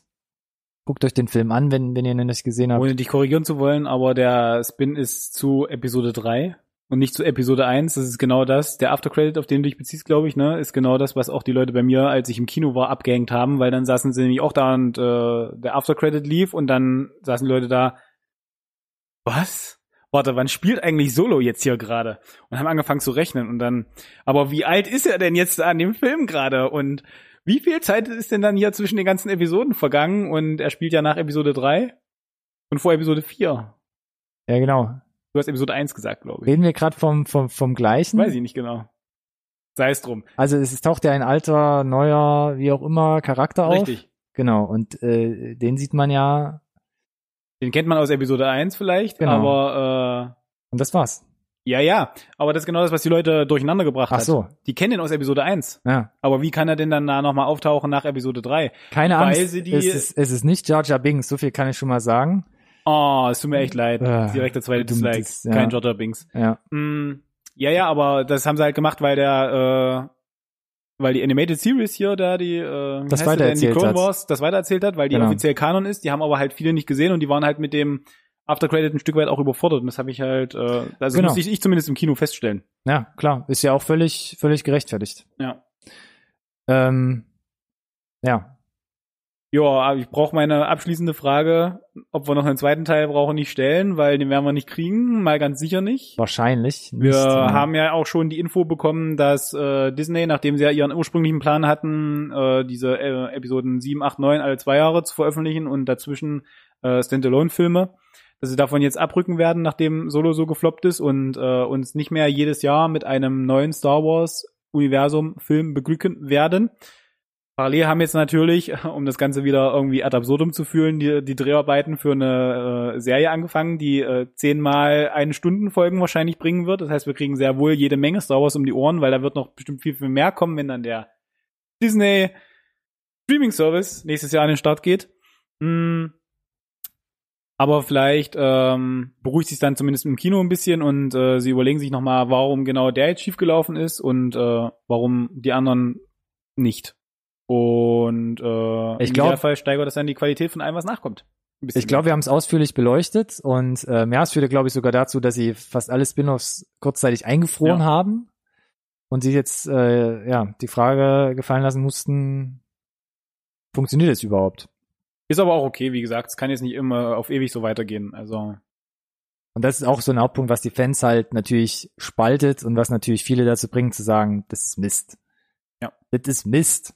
Ich bin mit den Originalfilmen aufgewachsen, ich habe bei den Prequels schon abgekotzt und fand Episode 8 nicht gut. Da finde ich Han Solo jetzt auch nicht besser. Also den Solo-Film. ja, die, äh, ja. War, war ein blöder Zeitpunkt, glaube ich, jetzt auch für Solo. Weil Episode 8 ist, glaube ich, nicht das geworden, was sie sich erhofft haben. Äh, ich fand ihn auch nicht so berauschend. Äh, der negative, Na also der, der, der Beigeschmack äh, wird immer, immer bitterer, je länger ich das Ganze sacken lasse. Episode 8 tatsächlich, aber das ist so für, für nochmal andere Folge vielleicht. Haben wir noch zwei Stunden? Nee, haben wir nicht. Äh, deswegen komme ich jetzt ja auch zum Ende. Also der Film, den kann man gut weggucken. Äh, insbesondere wenn man die alten Filme gesehen hat, weil man halt eben hier und da, wie gesagt, diese Puzzleteile da findet, äh, ob es jetzt die, die großen Dinger sind, die du jetzt nicht so gut fandest, oder Ja. halt die kleinen, die du wiederum ein bisschen besser fandest. Die sind auf jeden Fall alle da. Funktioniert, du hast diesen typischen Star Wars Humor, es gibt halt so ein bisschen was zu lachen, gerade mit Han Solo, der eh immer einen lockeren Spruch auf den Lippen hat. Mm. Was dann davon abgesehen halt jetzt noch groß übrig bleibt, sei mal dahingestellt, aber es reicht auf jeden Fall für einen schönen Abend. Aber es ist, ja, reiht sich jetzt nicht unbedingt in die Originaltrilogie vielleicht ein mit dem, weiß ich nicht, besten, mit, einem, ja, besten Film aller Zeiten, einflussreichsten Film aller Zeiten. Ich glaube, ich habe auch diverse Sachen vergessen. Ich hoffe nicht, deshalb habe ich mir heute extra so viele Notizen gemacht. Aber mein Fazit wäre auch, guckt ihn euch natürlich trotzdem an. es ist ein cooler Science-Fiction-Film, den man gut weggucken kann. Das ist halt Vor- wie Nachteil zugleich. Ähm, geht auf jeden Fall nicht mit der Erwartung ran, da einen jungen Harrison Ford zu sehen, sondern ihr müsst einfach dafür offen sein, dass es ein anderer Schauspieler ist, der auch ein bisschen seinen eigenen Drive in die Rolle gibt, der das aber, finde ich, trotzdem sehr, sehr gut macht. An, an einigen Stellen, wie gesagt, eher vom Drehbuch halt da ein bisschen äh, kastriert wird, sich da halt wirklich ähm, auszutoben und es auszuspielen. Passt für mich deshalb nicht ganz gut rein. Also Rogue One zum Beispiel war für mich der wesentlich bessere Film, Mm. der wesentlich Ja. bessere Spin-off-Film. Ja. Ähm, nichtsdestotrotz, guter Sci-Fi-Film, den man erstmal so stehen lassen kann. Und ähm, ich würde es natürlich toll finden, wenn man daraus jetzt seine Schlüsse zieht und sagt, wir machen vielleicht eine andere. Release-Strategie, Ja, man setzt vielleicht ein bisschen mehr auf Qualität. Wir werden sehen, was The Mandalorian jetzt Ja. bringt, wenn man sagt, man geht ein bisschen mehr da schon zum Beispiel in die Tiefe. Wir werden sehen. Wir werden sehen. Und ihr könnt uns, äh, wie ich schon eingangs erwähnt habe, sagen oder schreiben, wie ihr das alles fandet äh, oder wie ihr das findet wie ihr uns fandet, wegen mir auch. Ihr dürft das überall machen, Twitter, Facebook, Instagram oder direkt hier in der Kommentarfunktion von YouTube oder wo auch immer, wo ihr uns gerade hört und genießt. Genau, wie gesagt, ihr findet uns unter Hashtag NSRT Podcast überall. Und äh, ansonsten würde ich jetzt abmoderieren. Äh, Ja. Mich bedanken fürs Zuhören in Zukunft und äh, fürs Zuschauen jetzt auf YouTube auch. Äh, ja, danke dir. Danke dir auch. Es war wunderschön. Sehen, äh, wie immer. Und wir sehen uns in zwei Wochen für Episode 4. Uh, eine neue Hoffnung. Verstehst du? Ja. Sehr das ist natürlich schön. eine neue Hoffnung. Macht's gut.